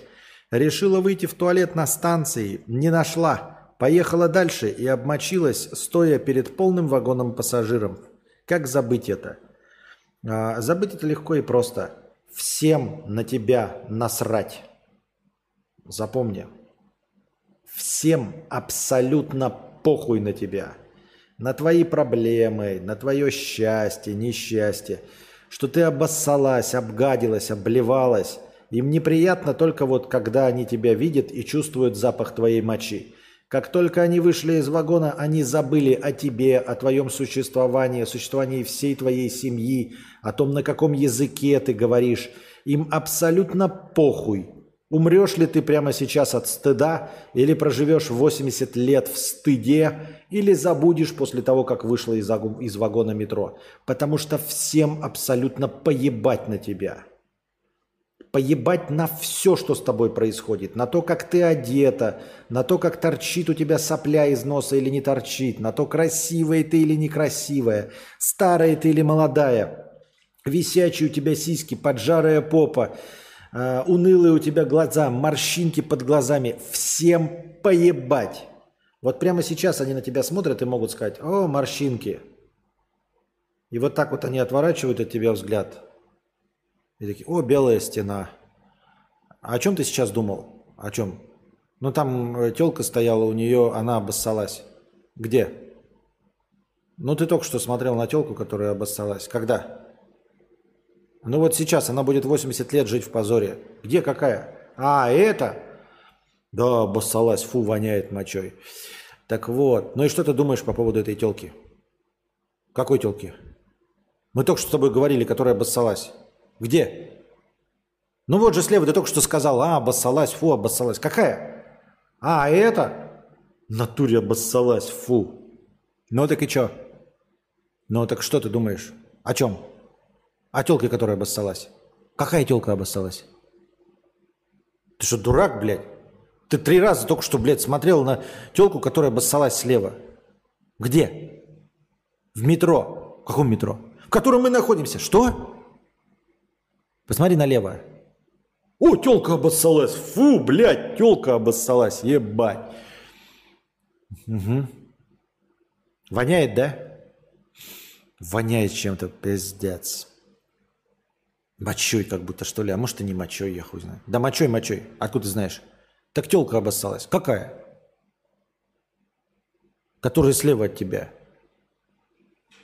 Это справа, придурок. А, уфу, телка обоссалась. Это от нее, что ли, воняет? Вот примерно так на тебя всем поебать. Абсолютно. Более того, ты можешь сдохнуть под э, рельсами метро, и всем будет абсолютно точности так же поебать.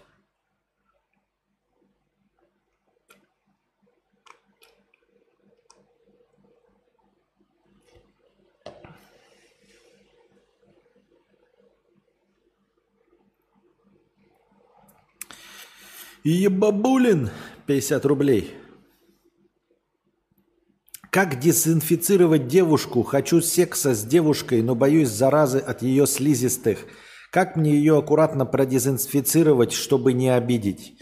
А, неправильный подход, дорогой друг. Дезинфицировать надо не ее, а себя. То есть надо, как бы, понимаешь, а, а, помнить по правила, про правила. Вот с какой силой э, твой кулак ударяет чье-то лицо, с той же силой надо не забывать а, и чье-то лицо ударяет твой кулак. Поэтому, если ты хочешь какую-то дезинфекцию, да, то дезинфицировать можно член. Дезинфицируй свой член. А, я думаю, что можно обрабатывать свой член спиртом и, в принципе, на всякий случай остаться дома. Останься дома, продолжай дезинфицировать член спиртом, и с женщиной не встречайся. Нахуй надо, там слизистые, там бациллочлены, ебать, смазка какая-то. Вот, а потом целоваться еще начнешь, у нее микробы во рту, это э, стрептокок, стафилокок, э, значит, этот э, кариес. В очко все это, бля, хуй. Напокупай манги, э, выучи C++, Python, вот, устройся программистом, изобрети свою криптовалюту. Нахуй тебе эти женщины? Ты что гонишь? Алло, Алеш.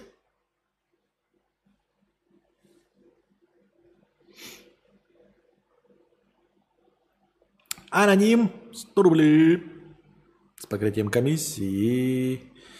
Костя, а не изменилось ли твое отношение с мелким? А детей, у детей время течет медленнее в восприятии. Ему, небось, кажется, что тебя уже нет рядом очень долго. Понятно, спасибо за донат. Найди 2D. Что такое 2D? А, 2D телку, это в смысле как это, тульпу, хуюльпу себе придумай. Переходим к синему разделу вопросов. Так. Ба. Костя, посмотри курсы экскаваторщика по месту. Может, нужны, чтобы набить руку. Устроиться везде можно, главное желание.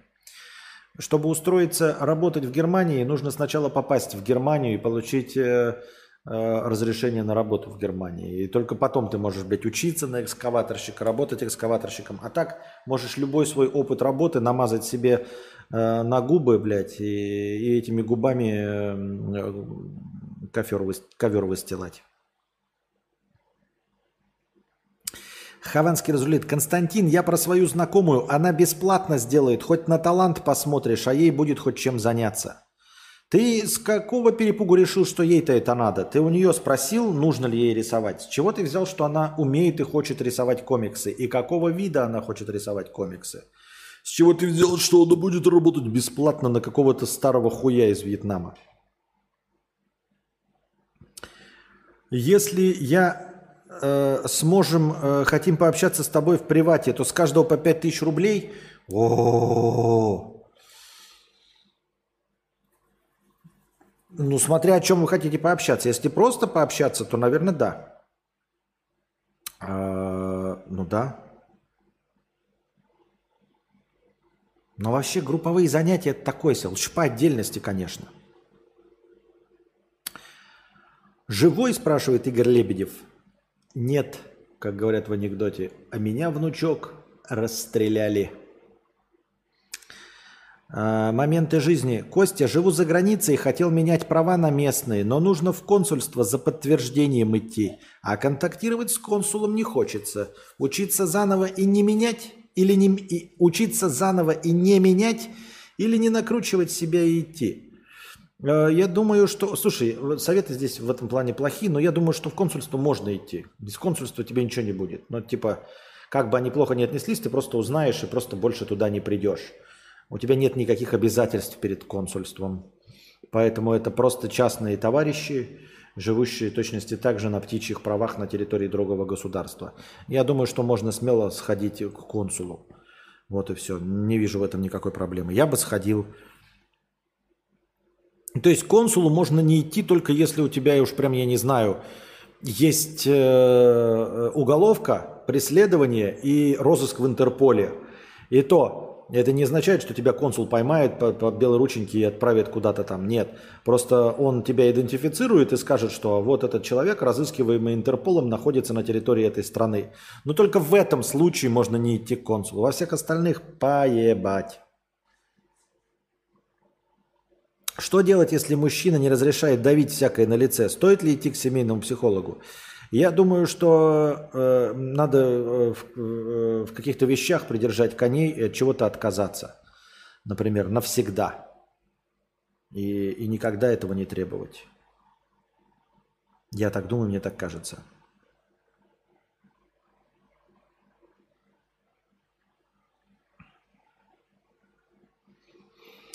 Да о чем общаться за 5 кэсов-то, пишет рок-н-ролл. Ты чё, пес шелудивый, блядь, отговариваешь от э, личных консультаций? Ты чё вообще? Ты кто, блядь? При, прикиньте, вы в магазине продаете хлеб, приходит какой-то хуёк, рок-н-ролл, да, и такой говорит, а че вы этот хлеб покупаете, блядь, за 20 рублей, блядь? Он не стоит 20 рублей, да и вообще нахуй вам хлеб нужен. Что бы вы сделали этому человеку? По щам бы ударили и сказали, пошел отсюда нахуй, блядь, бич, факин бич и бомж. Нихуя ты охуел, приходит, говорит, не, зачем вам нужны консультации за 5 кэсов? Ты чё, блядь, дурак, что ли? Нахуй ты пришел в мой магазин и рассказываешь, что там мои товары не очень? Тебе на органы продать, что ли? Костя, у граждан есть обязанности становиться на воинский учет в консулате, если живешь больше трех месяцев за рубежом. «А, а то что? Ну вот ты придешь, а он такой скажет, а ты встал на воинский учет? И ты такой, нет. А он скажет, а вы обязаны. Ты скажешь, ну. И что вы мне сделаете? И он такой, а-та-та. Или что?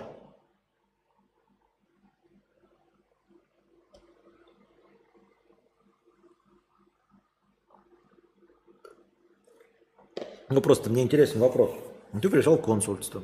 Я тут живу, на воинский учет не стал. Он такой говорит, а та-та.